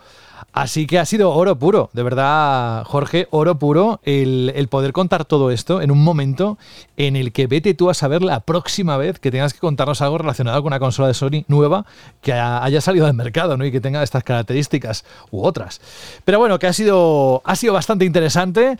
Si queréis más información, muy puntualmente lo vais a tener en en la página web de Vandal y los vídeos, atentos a los vídeos que va subiendo Jorge en función del embargo. La próxima semana decías que iba a ser un programa de altura, yo entiendo que por, más por igual por los juegos, pero ¿se desbloquea algo de lo que puedas contar? Bueno, la semana que viene, pues bueno, mucha nueva generación, evidentemente, por todos lados, por juego, por hardware, por, bueno, mm, yo dudo de que eh, la semana que viene podamos hacer un programa de dos horas. Quizá tenga que ser un especial de tres horas o algo así, porque ese hay muchísimo, muchísimo contenido.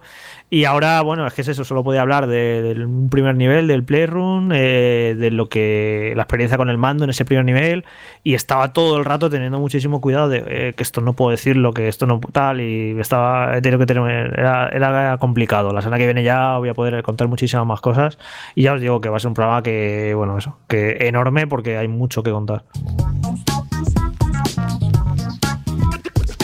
Ahí tenéis uno de los títulos que vais a poder disfrutar sí o sí, porque lo vais a tener en la consola preinstalado cuando la tengáis. Este que vamos a hablar ahora, del que nos va a dar buena cuenta ni más ni menos que Fran, supone el regreso de una antología, un nuevo capítulo que yo especialmente tenía muchas ganas de poder tener en la mano, o sea que creo que este fin de semana va a tocar meterse de lleno en Little Hope. Hola.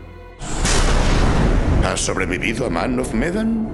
Así que habrás descubierto que la leyenda tenía algo de verdad.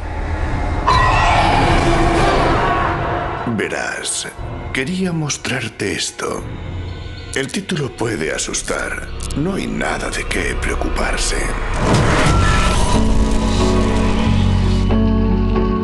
Little Hope es la segunda entrega de The Dark Pictures Anthology, un ambicioso proyecto de Supermassive Games, los creadores de Until Dawn, cuya propuesta jugable nos ofrece algo similar a lo que es una película interactiva de terror. Pues este nuevo capítulo nos traslada a un lugar que esconde un turbulento pasado, marcado por la implacable caza de brujas que asoló América en 1692. Nuestro objetivo, ahora como nos contará Fran, será descubrir la horrible verdad que esconde y sobrevivir a los peligros que allí nos encontraremos.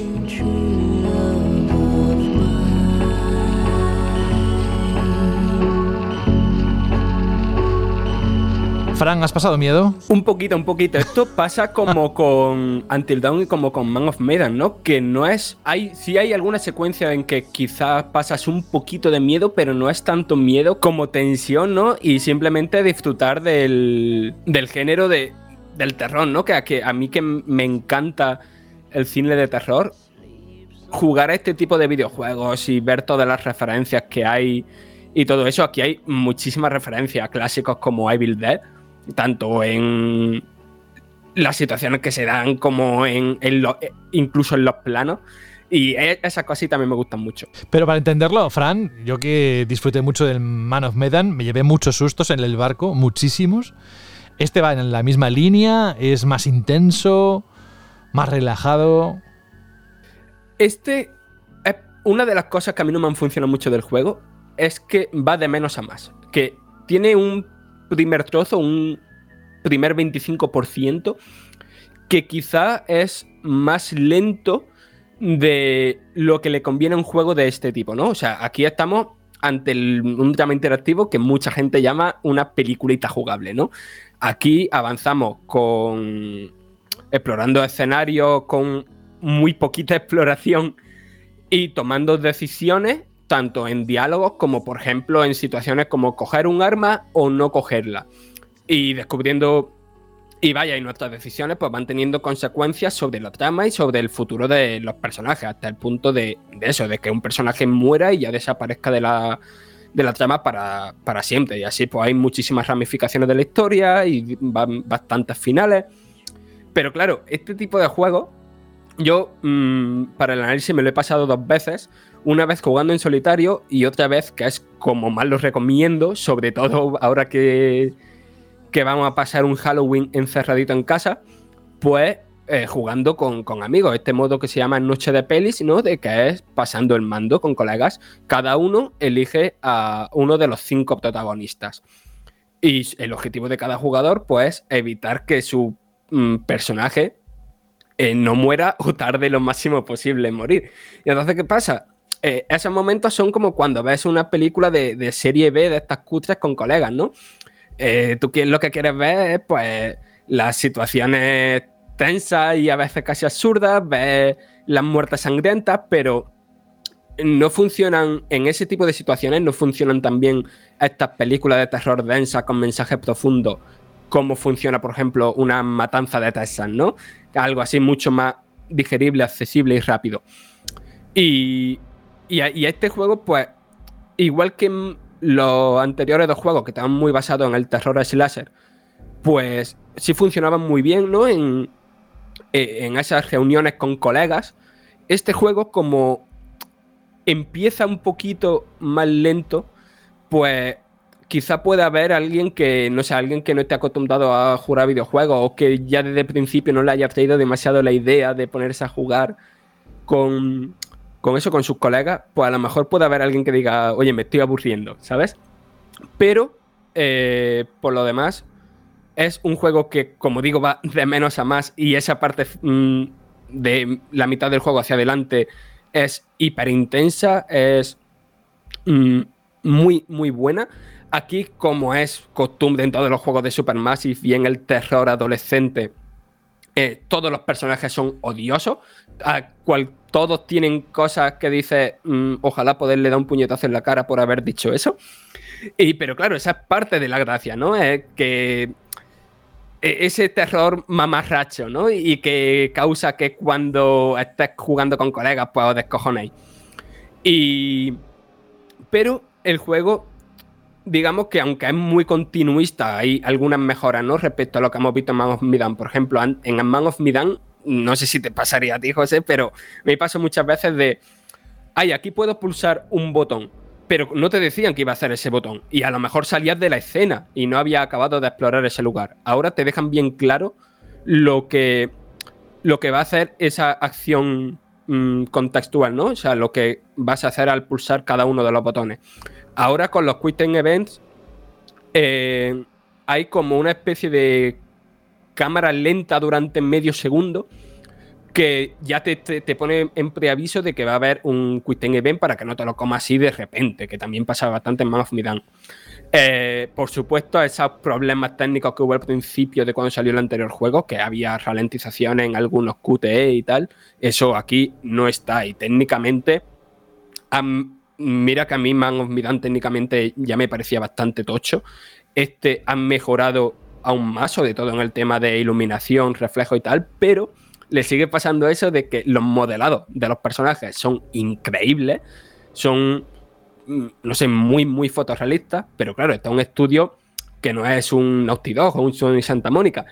Y entonces, pues las animaciones de los personajes, pues causan así como una sensación rara, ¿no? De, de que, claro, tú lo que estás viendo es muy realista, pero después en cuanto se empiezan a, mover un poco como si fueran torretas o las expresiones faciales que están años luz de lo que hemos visto en este mismo año en juegos como The Last of Us o Half-Life Alyx, pues choca un poquito.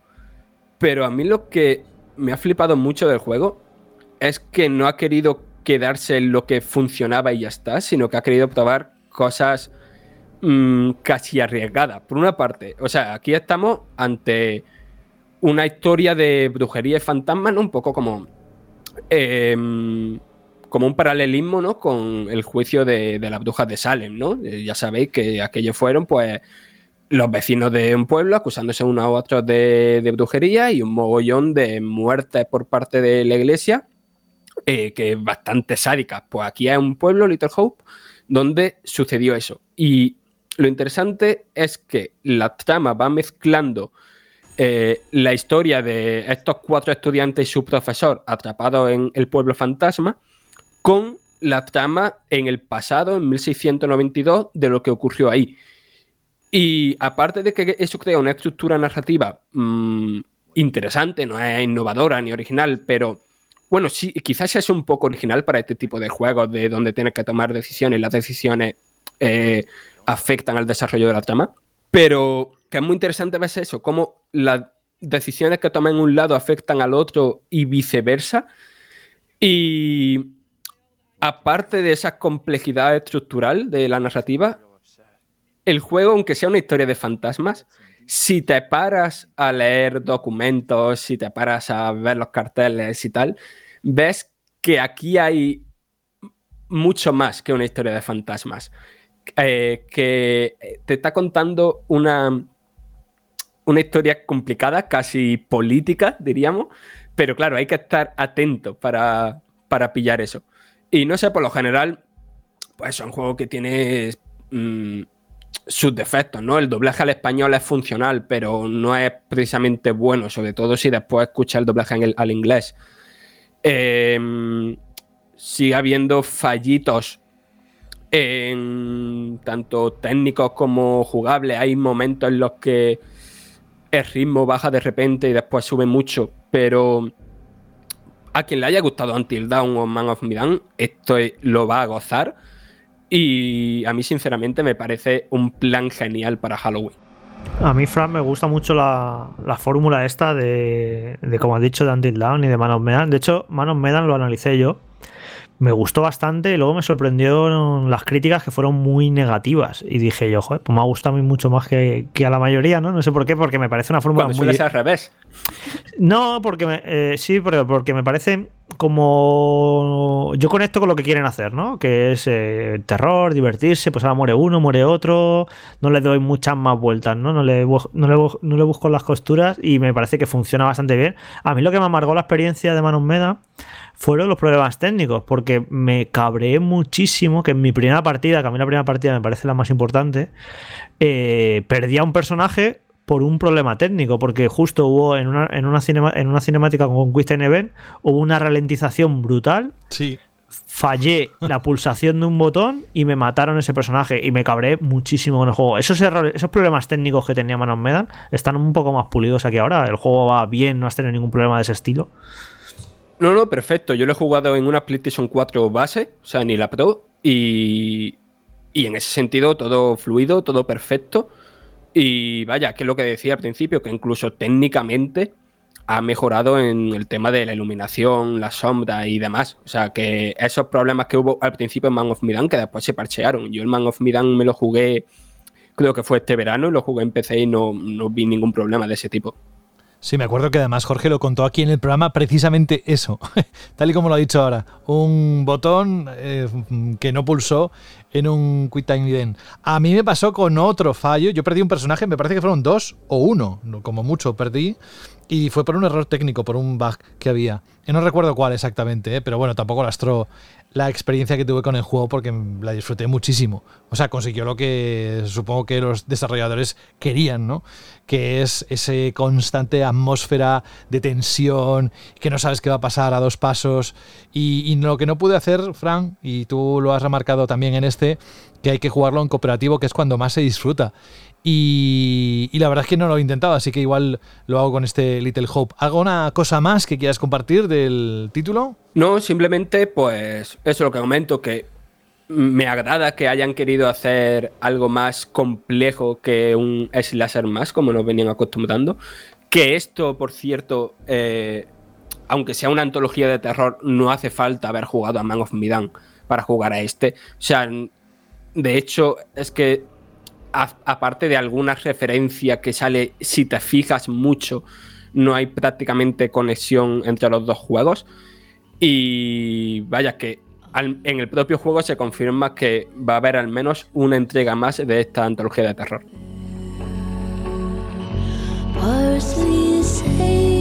¿Qué tal la banda sonora? Este es uno de los temas que podremos encontrar en él, pero el resto pues mira, eso sinceramente. No te has fijado, eh, entonces no te no, no, no, atención. No, no es que no me haya fijado, es que, bueno, es que creo que si no te fijas es porque pasa desapercibida, ¿no? Si tú mismo no, mm, no dices, ay, qué buena, qué bueno este tema, es porque o, no hay muy mucha cantidad de buenos temas o porque la música se infrautiliza y es un juego muy de silencio, muy de atmósfera, mm, incluso más que, que los dos anteriores juegos del estudio. Y lo que sí sigue rayando a bastante buen nivel es el tema de los efectos de sonido, ¿no? Siempre hay, sobre todo al jugarlo con cascos, algún sonidito inquietante y que siempre te tiene con la nuez ahí apretadita. Es lo mejor ¿eh? de los juegos. Pasaba en PT eh, que precisamente a mí lo que me ponía los pelos de punta era el sonido. La imagen es que hace la prueba, quitas el- el- los auriculares y lo simplemente lo ves y sí, pero no es ni de lejos la misma experiencia que cuando te, te metes de lleno ¿no? en, la, en esas sensaciones sonoras. En fin, pues muchas gracias, Fran. Yo ya te contaré qué tal después de jugarlo.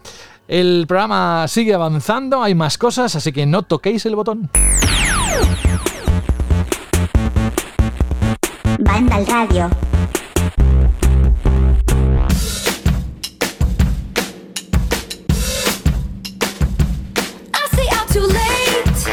¿Quién le iba a decir a él que en la octava temporada iba a tener a, su cantante favorita como sintonía de la sección, una sección en la que derrocháis cariño y un montón de comentarios cada programa? ¿eh? Si echáis una vista a iBox, de verdad, desde que hemos comenzado la, la octava temporada, Alberto, son decenas y decenas y decenas de comentarios. Sí, la verdad es que es increíble porque volvemos a lo que comentábamos al principio del programa, ¿no? Estás acostumbrado, pues eso, a unas cuantas respuestas, alguna eh, duda o lo que sea, y de repente vas viendo que semana tras semana la cantidad de comentarios es increíble y que encima estáis motivadísimos porque, lo recuerdo, estamos sorteando unos increíbles eh, auriculares para que podáis jugar, por ejemplo, este este nuevo juego de la, de la saga de Antología del Terror con la mejor calidad posible y que os metáis ahí en el- con todos los soniditos, con todas las gotitas que podéis escuchar de una tubería que se rompe. Mira, mira, yo ya me estoy imaginando jugando con el juego y estoy diciendo, madre mía, qué susto, me está dando miedo todo, eh, José. La próxima semana sí que vamos a decir quién es el ganador. De momento creo que, según me comentabas antes, al principio del programa, fuera de micro, que había unos 70 y pico, ¿no? Concursantes. Exacto, exacto. Tengo aquí hecho, mira, fíjate cómo soy, que para no equivocarme me he hecho dos listas, una en Excel y otra en papel, que voy apuntando cada semana los que comentáis, los nuevos, porque ya sabéis, con una sola participación es suficiente. Y entonces, claro, lo voy pasando al, Excel y lo voy controlando y digo, vale, está puesto tal, está puesto X, está puesto no sé qué. Y ya pues eh, haré un, sorteo con uno de estos programas que hay en Internet, que hay un montón, que cogen números aleatorios para que no haya ningún tipo de duda ni nada. Y la semana que viene haremos el, el vencedor. Que ya te digo, yo ahora mismo estoy, José, como si fuera que me va a tocar a mí, fíjate. ¿Es para quererle o no es para quererle? eh? Bueno, pues vamos, a, vamos al lío. Vamos a recordar primero cuál es la Shirley pregunta, que alguno de los oyentes reconoce que es una muy buena pregunta. Y luego ya vamos con las respuestas. Así que adelante. Pues sí, pues mira, la chili pregunta de la semana pasada, que habéis respondido de forma abrumadora, era si completabais los juegos al 100%. Si erais coleccionista de logros o platinos. Mira, me ha, me ha resultado bastante curioso que Jorge también ha comentado eh, esta anécdota de que le encantaba aumentar ¿no? la puntuación del Game Score en, en Xbox Live. Y de hecho a mí también me pasaba. Y es verdad que cuando lo colocaron en PS3, pues como que pasé un poco, como que no me parecía demasiado bueno y decía, bueno, estos trofeos, no, yo quiero mis puntos, yo quiero mis, mis, mis habituales logros. Oye, Jorge. Era una revolución. Jorge, ¿para cuándo el platino de Crash Bandicoot 4? No, yo a mí los platinos me dan igual, no, nunca los he buscado. ya, ya. No, es que conseguirlo ahí, tela, ¿eh? De hecho, hace poquito, eh, la semana pasada, eh, superé los 100.000 puntos en el GameScore en, en Xbox, que no se me hizo ilusión porque he tardado 14 años, así que ya, ya tengo más de 100.000. Espera, espera, que yo tengo la duda ahora. Eh, Dani, ¿cuántos tienes tú en, en ahí, en la puntuación, el score? Ah, pues lo tengo que mirar, pero creo que también es un número bastante elevado. ¿No te acuerdas? Te lo miro, te lo miro. Si quieres, te lo miro. Vale, un vale. ¿eh? Mientras que Alberto siga avanzando. Luego en, tu sección te lo te Mira, ya lo tengo. Ah, ¿ya? 162.905. 162.000. Madre mía. Y es que es un hardcore gamer. Si le conozco de hace mucho tiempo y, y de verdad que invierte 11 muchas años horas. llevo acumulando Pero es que puntos, 11 además tú-. Tú, es que pff, juegas muchísimo, muchísimo, muchísimo. Bueno, va, vamos con Alberto, que el pobre se ha quedado ahí a mitad de, de la sección. Las respuestas que has obtenido, ¿cuáles son? Pues vamos a comenzar con el comentario de Soyber, que nos dejaba en iBox lo siguiente. ¡Ay, Dios mío! Que os habéis traído a Javier Tocinillo en relación al programa de la semana pasada sobre televisores. Os juro que la semana pasada, mientras anunciabais este especial, pensaba, jo, ojalá invitasen a Tocinillo. Menuda sobrada, chavales. No me quito sus tablas de calibración del móvil. Me encanta que hayáis hecho un programa tan técnico, tan completo en este ámbito, aunque entiendo ¿no? Que a todo el mundo no le gustará porque es bastante denso, pero os ha quedado un programa hiper ilustrativo, sois los mejores. Dice, por cierto, el HIGIG de la B9 o no funciona o es fake. Enhorabuena por otro programa. En la misma línea va Nórdico, que decía programa constructivo, útil e eh, eh, ilustrativo donde los haya. He cogido muchas notas y varios modelos de televisiones para comparar aunque tengo que ponerme al día también en monitores. De hecho, esto algo que también os comentado José y yo, que no os preocupéis que algún día buscaremos la manera también de hacer, no a lo mejor no tan extenso, ¿verdad? Pero sí intentar colocar los monitores porque sabemos que muchos jugáis en este tipo de, de pantallas. Eso es. Haremos en cuanto la actualidad nos lo permita, porque fijaros que precisamente ese especial, yo creo que hubiésemos tardado a partir de esta semana mucho en hacerlo, porque va a haber un montón de noticias que evidentemente eh, se colocan por delante ¿no? de, nuestros intereses, las nuevas consolas, los nuevos juegos. Vamos con más. Sí, pues voy a continuar con la pregunta chili que nos contestaba Nórdico, que decía, ¿ser completista en videojuegos hoy en día? con Game Pass y otros servicios de suscripción, pues creo que son inversamente proporcionales en tiempo de, dedicación. Y a los que nos gusta jugarlo, pues básicamente todo es casi imposible. Muy buen programa, chavales. Y creo que tenemos audios de Adolfo y de Diego, ¿verdad? Hola, buenas noches desde Cartagena, Adolfo. Vamos a ver, mi perfil es PlayStation 4 desde que salió y he tenido los dos Battlefront, los todos los Battlefield que han salido, GTA V y el Red Redemption. Y sí, me dedico exclusivamente, exclusivamente a echarle horas, horas, horas y horas y con, intentar conseguir el 100%. Esa es mi vida. Vale, y enhorabuena por el programa. Hola muchachos de Vandal, espero que estén muy bien, soy Diego de Colombia. Eh, la última vez que les envié un audio pues ya fue demasiado tarde, espero que esta vez sí puedan oírme. Bueno, respecto a la chili pregunta, eh, la verdad me gustaría hacerme un Jorge, acabar un juego, desinstalarlo e iniciar otro. Pero realmente es muy difícil, soy muy ambicioso con esos trofeos, me gusta mucho conseguirme el platino, aunque a veces lleva demasiado tiempo. Bueno, y hay excepciones con los juegos de terror. Pero realmente me considero coleccionista. Entonces, que tengan un buen día, juiciosos. Chao pues.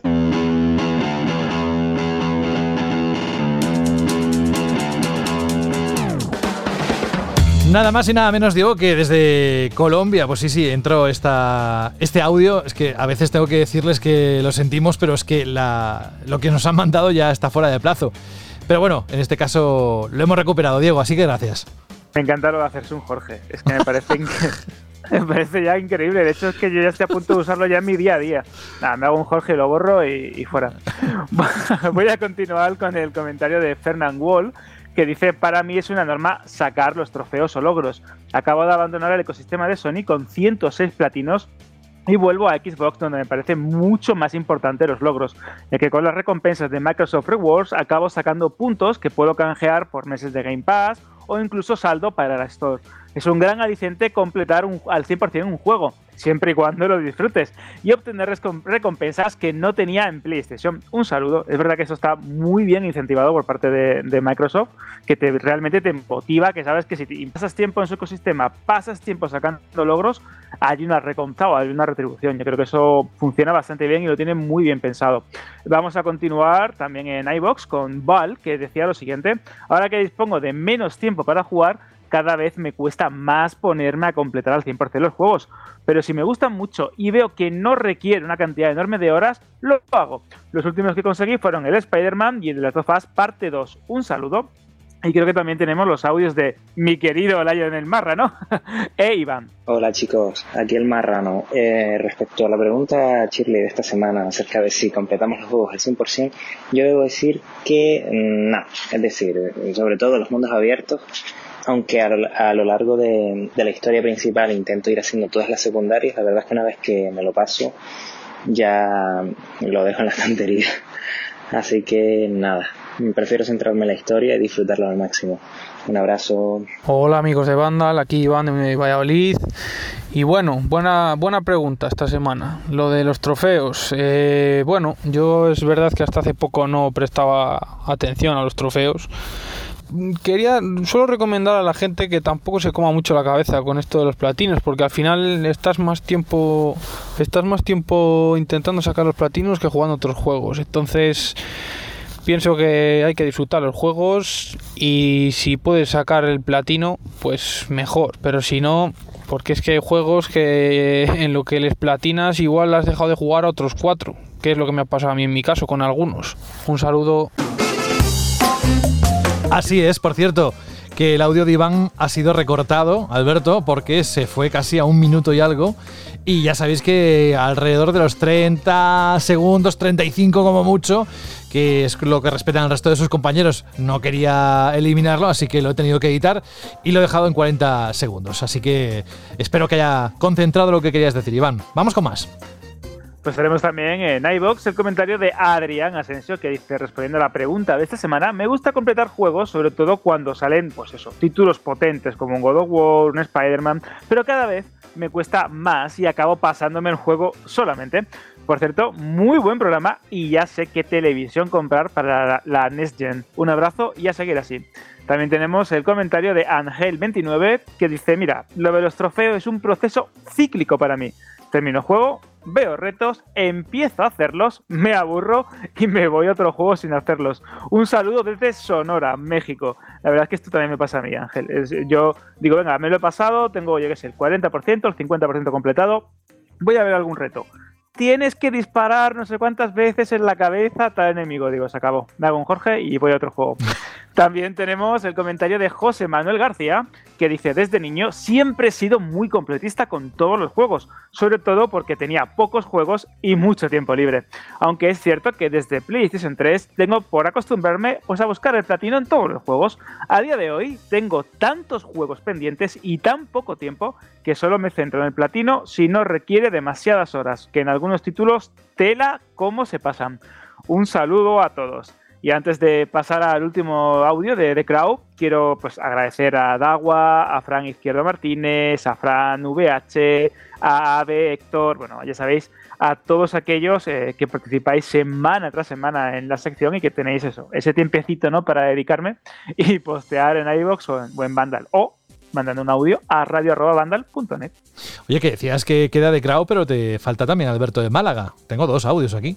Ah, es verdad, bueno, es verdad, porque tengo, eh, fíjate, aquí en la lista que, que me suele apuntar los tengo cambiados. Y al hacer zoom se me, ha, me he comido a Alberto, que es el quinto audio, si no me equivoco. Sí, pero antes de escucharles, vamos a decir una cosa, y es que hay unas cuantas preguntas que nos hacen de modelos concretos de televisores, de no habéis hablado de este o de lo otro. Nosotros, de verdad, como Vandal, no tenemos la capacidad ni tampoco el conocimiento técnico como para asesoraros en esto. Por eso, precisamente, le pedimos a Tocinillo Javier que se pasará por nuestro programa y despejará las dudas más esenciales. Pero os invitamos, de verdad, con todo el cariño, a que os paséis por avpasión.com para que todas esas preguntas, que además él ya dijo que estaba acostumbrado a responderlas, las pueda hacer también para vosotros. Si además les decís que venís de Vandal, pues mira, yo creo que se sentirá todavía más contento porque es parte del trabajo ¿no? que inició la semana pasada con todas esas preguntas de forma desinteresada. Así que, Tocenillo, que es oyente del programa, muchas gracias y esperemos que tengas muchas preguntas de nuestros oyentes, ¿no? Concretas. Y en cuanto a los monitores, pues ya, como dijo Alberto, haremos algo más adelante en cuanto la actualidad nos lo permita. Vamos a escuchar a Alberto y de Crow, ¿sí? Perfecto. Venga. Genial. Buenas, familia de bandas, aquí Alberto de Málaga. Pues la verdad es que en Play 3 sí me gustaba mucho sacarle el platino, ¿no? Me acuerdo que era una novedad, eran bastante ingeniosos, era divertido de sacar y me encantaba completar los juegos y ver cómo la lista de trofeos, ¿no? Estaba 100% con los platinos, el logo del platino al lado. Lo que pasa es que me empezó a dar muchísimo coraje cuando empezaban a sacar DLC y expansiones y la barra automáticamente pasaba de 100 a 80 o a 70%, ¿no? Pero con el logo del platino al lado. Y eso me, me daba como una ansiedad, como un toque que, que me daba muchísimo coraje. Eh, y ya pues entonces empecé a pillarle un poco de coraje y pocas veces más lo he vuelto a, a intentar plantar siquiera. Bueno, eso Buenas, es todo. abrazo. Vandal, aquí de nuevo de Crow. Y bien, para la pregunta Chile de esta semana, Alberto, creo que nos vamos a poner todos bastante gallegos porque la respuesta, un claro, depende, ¿no? Por ejemplo, yo, si las secundarias se tratan de destruir el enésimo puesto de vigilancia o perseguir palomas por los tejados de Nueva York, la verdad es que cuando aparecen los títulos de crédito, yo suelo dejar el juego. Pero si las secundarias aportan eh, una narrativa interesante, personajes chulos, sí que me suelo motivar y lo hago todo. Me pasó con The Witcher 3, por ejemplo, y también con Mass Effect Andrómeda, que aprovecho para reivindicar como uno de los juegos que más he disfrutado de esta generación. Me encantó. Un abrazo y hasta otra.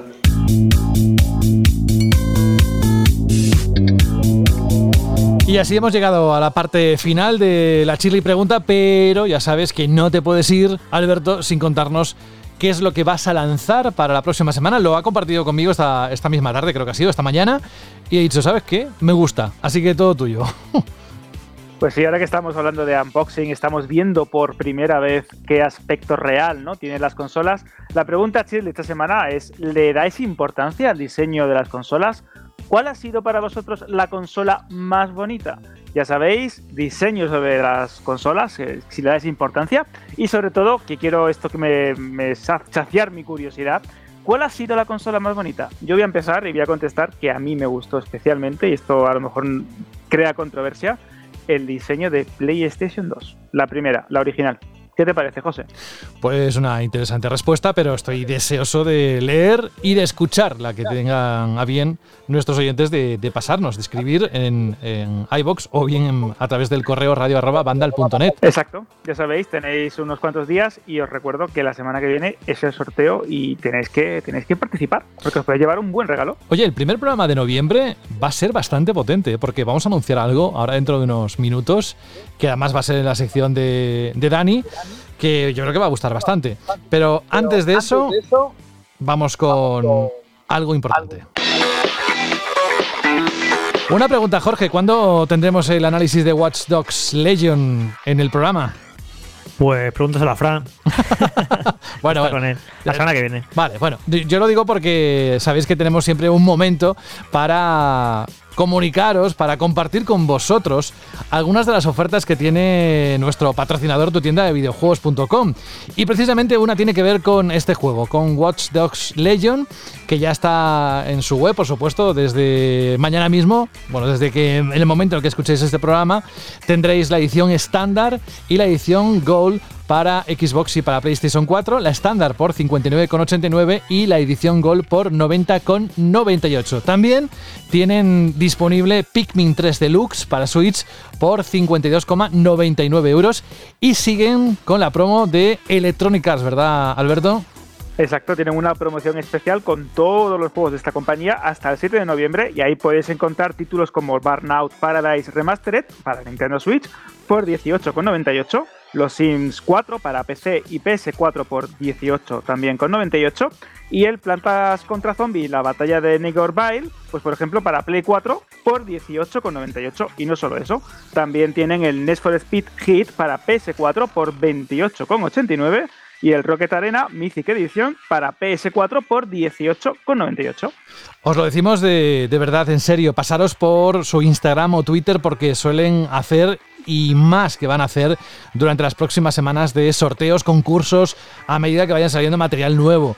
Eh, les podéis seguir a través de las redes sociales en arroba ttdvideojuegos, arroba ttdvideojuegos, y así os entráis de todo, vaya, que yo creo que no viene nada mal.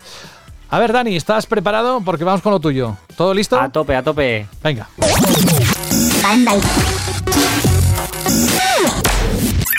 Radio.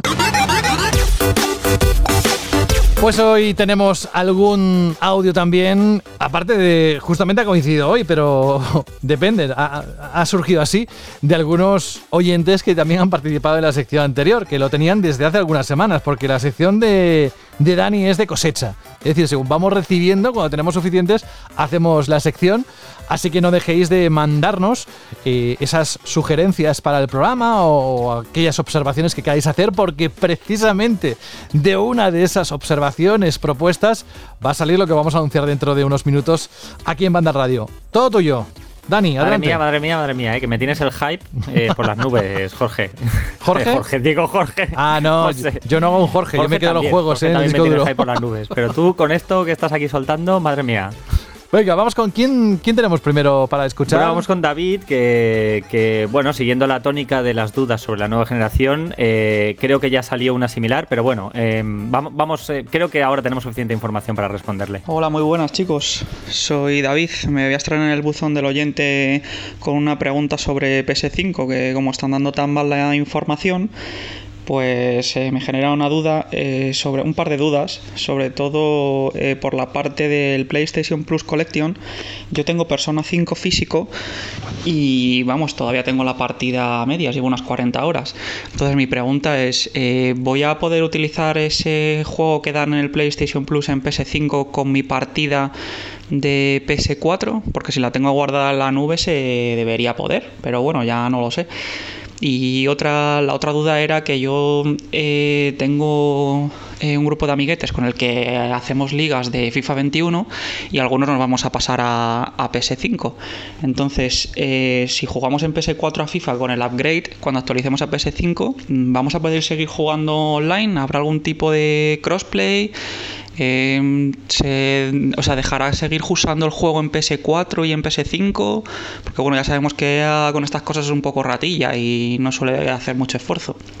Venga, muchísimas gracias a todos y un abrazo muy fuerte. Bueno, lo de las partidas, ¿eh? sí, sí, lo de las partidas de Play 4 se te las puede llevar a Play 5 sin ningún problema, o sea que eso no, no hay problema. ¿Así en general? sí, sí, tú te llevas el archivo, los archivos de Play 4 en la nube, en un pendrive o como sea, tú te lo llevas de Play 4, te lo llevas a Play 5 y ya está, no hay ningún problema. Los juegos retrocompatibles, eh, los juegos de PlayStation 4, pues tus mismas partidas de PlayStation 4 las sigues jugando en PlayStation 5, no, no, hay, no hay ningún cambio en ese sentido. Toda la polémica hasta que ha habido y que ha generado mucha confusión en la gente son partidas de juegos de Play 4 que tú las puedas continuar en ese juego en su versión de PlayStation 5. Ahí es donde ha habido el drama y la polémica, es transición. Pero tú un juego de Play 4 si lo juegas en PlayStation 5, pues vas a poder continuar tu partida sin ningún problema. Respecto a lo del FIFA que ha preguntado también, si está jugando en PS4 y tiene amigos jugando en PS5, ¿crees que va a haber crossplay ahí? No, porque van a ser juegos diferentes. El FIFA de PlayStation 5 y de Series X es un juego nuevo. Es, es como la NBA, es un juego a propósito para la nueva generación, entonces no, no, no puede jugar con otro juego diferente, ¿no?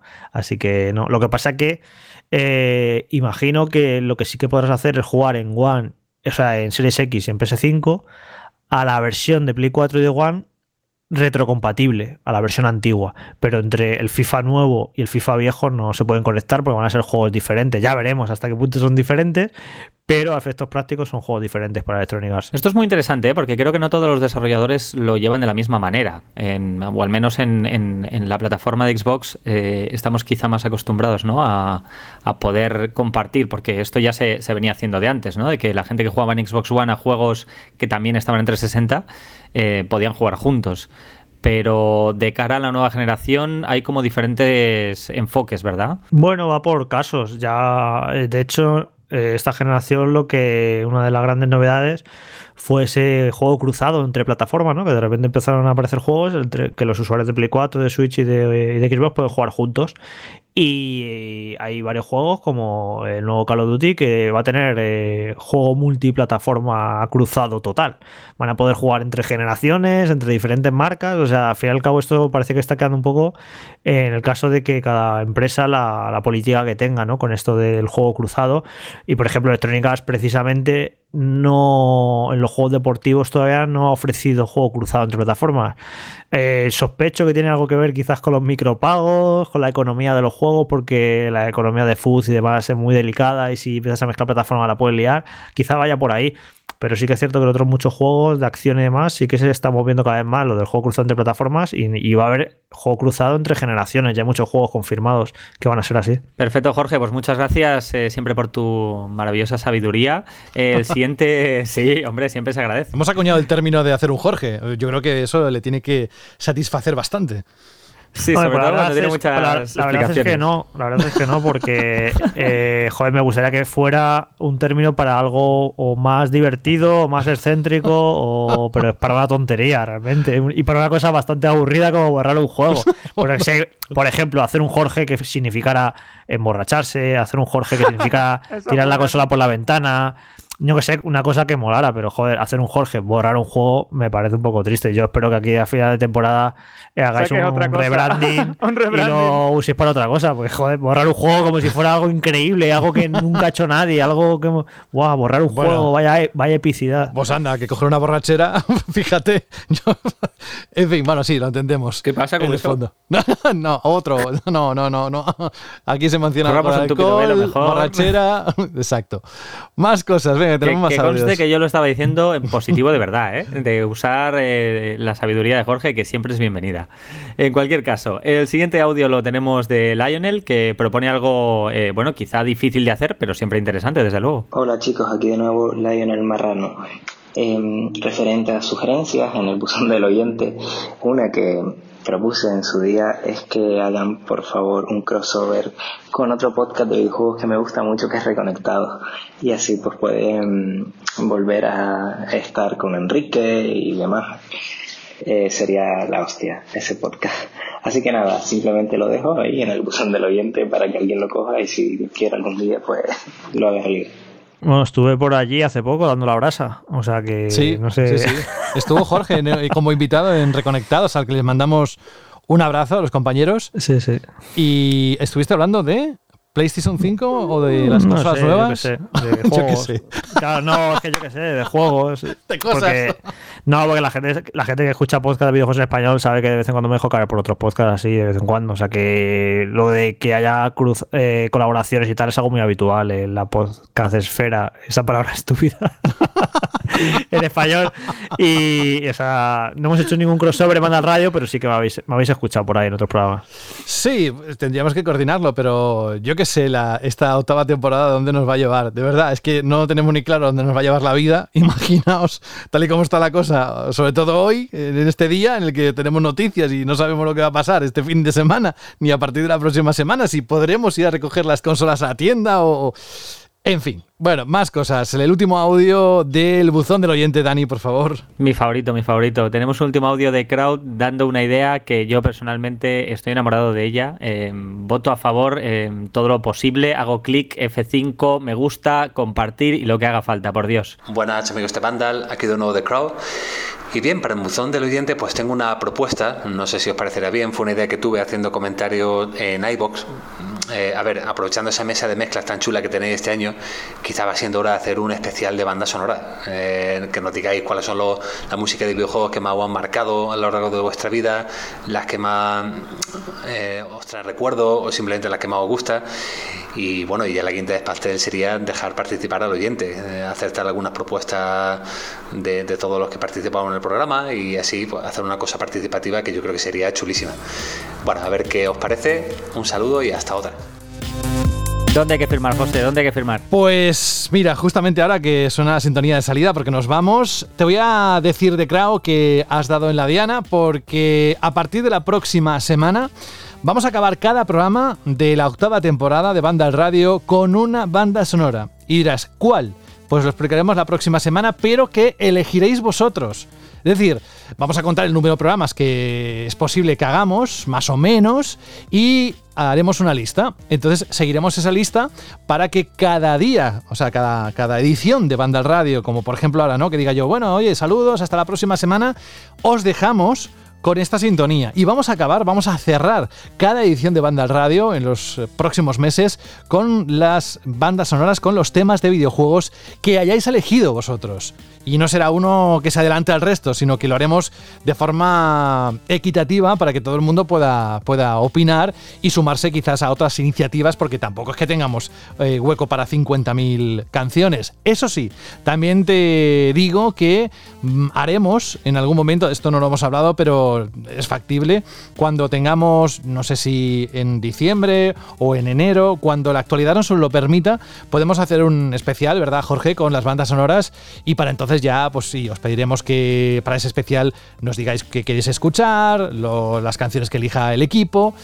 Es factible, ¿no? Pues sí, de bandas sonoras, de cine, de lo que queráis, de vuestros pedid, de, pedid, de series, de, No, no, no. de cómo hacer ejercicio, de cómo hacer ejercicio en el confinamiento, tal. No, no, no. De- de bandas sonoras es más factible, yo, yo creo. Lo otro, hombre, igual dentro del Banda Radio Express, dependiendo cómo estemos dentro de unas semanas, pues yo no sé. Por eso decía que no sabemos lo que va a pasar dentro de unos días. En fin, lo que sí sabemos es que llegamos al fin de un programa de verdad muy interesante. Uno de los más interesantes que hemos tenido precisamente porque hoy Jorge ha podido compartir de primera mano las sensaciones que le ha proporcionado el DualSense de PlayStation 5, ese mando que tenemos ganas de tener en la mano, pero que bueno, dentro de unos días será así y querremos conocer vuestra opinión.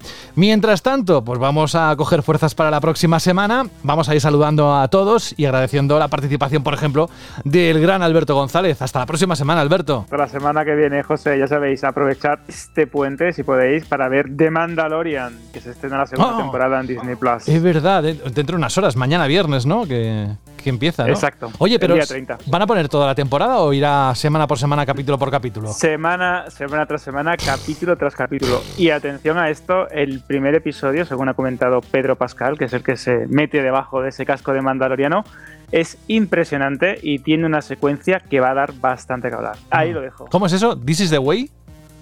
This is the way. This is the este way. es el camino, ¿no? me encanta, me encanta la primera temporada. Ahí estaremos. Gracias, Alberto. Hasta la próxima semana. Y Franje Matas, también un lujo contar contigo y esos momentos de miedo que nos has metido con el Little Hope. Dentro de unos días espero que nos cuentes más, pero ese juego que hemos hablado antes de Ubisoft. Yo cuando empecé a decirlo de ese momento de miedo pensaba que te ibas a referir a los problemas con el micro al principio del programa, pero bueno, Ah, no, no, me alegro no. de que no haya sido No, eso. no, hoy hemos aprendido algo y es que el micro de Fran va mejor en un puerto USB 2.0 que 3.1 y eso nos lo llevamos para los siguientes programas. Un abrazo, Fran, gracias. Nada, vosotros. Y lo mismo, Dani, siempre es un placer tenerte con nosotros. Sigue recibiendo audios y nos escuchamos dentro de poco. El placer es mío, muchísimas gracias. Jorge Cano, no digas mucho más del próximo programa, tan solo que va a ser épico, porque ya prácticamente lo has desvelado durante este, esta edición, así que te esperamos la próxima semana. Pues hasta la semana que viene, que vendrá el programa cargadito. Eso es. Y por mi parte, esto es todo. Saludos de José de la Fuente. Ay, qué bien, a partir de la próxima semana, cuando empecemos a poner canciones de esas que nos ponen los pelos de punta. Eso sí, la próxima semana, ya que lo inauguramos, dejadnos ser nosotros los que vamos a, a poner la canción, la, la vamos a elegir, el equipo de redacción de, de la página web de Vandal. Y hablando de la página, ya sabéis que ahí tenéis toda la información que necesitáis para estar informados. Por mi parte, esto es todo, nos encontramos dentro de unos días y gracias a tu tienda de videojuegos por estar con nosotros en cada edición. Tu tienda de videojuegos.com ha patrocinado este programa.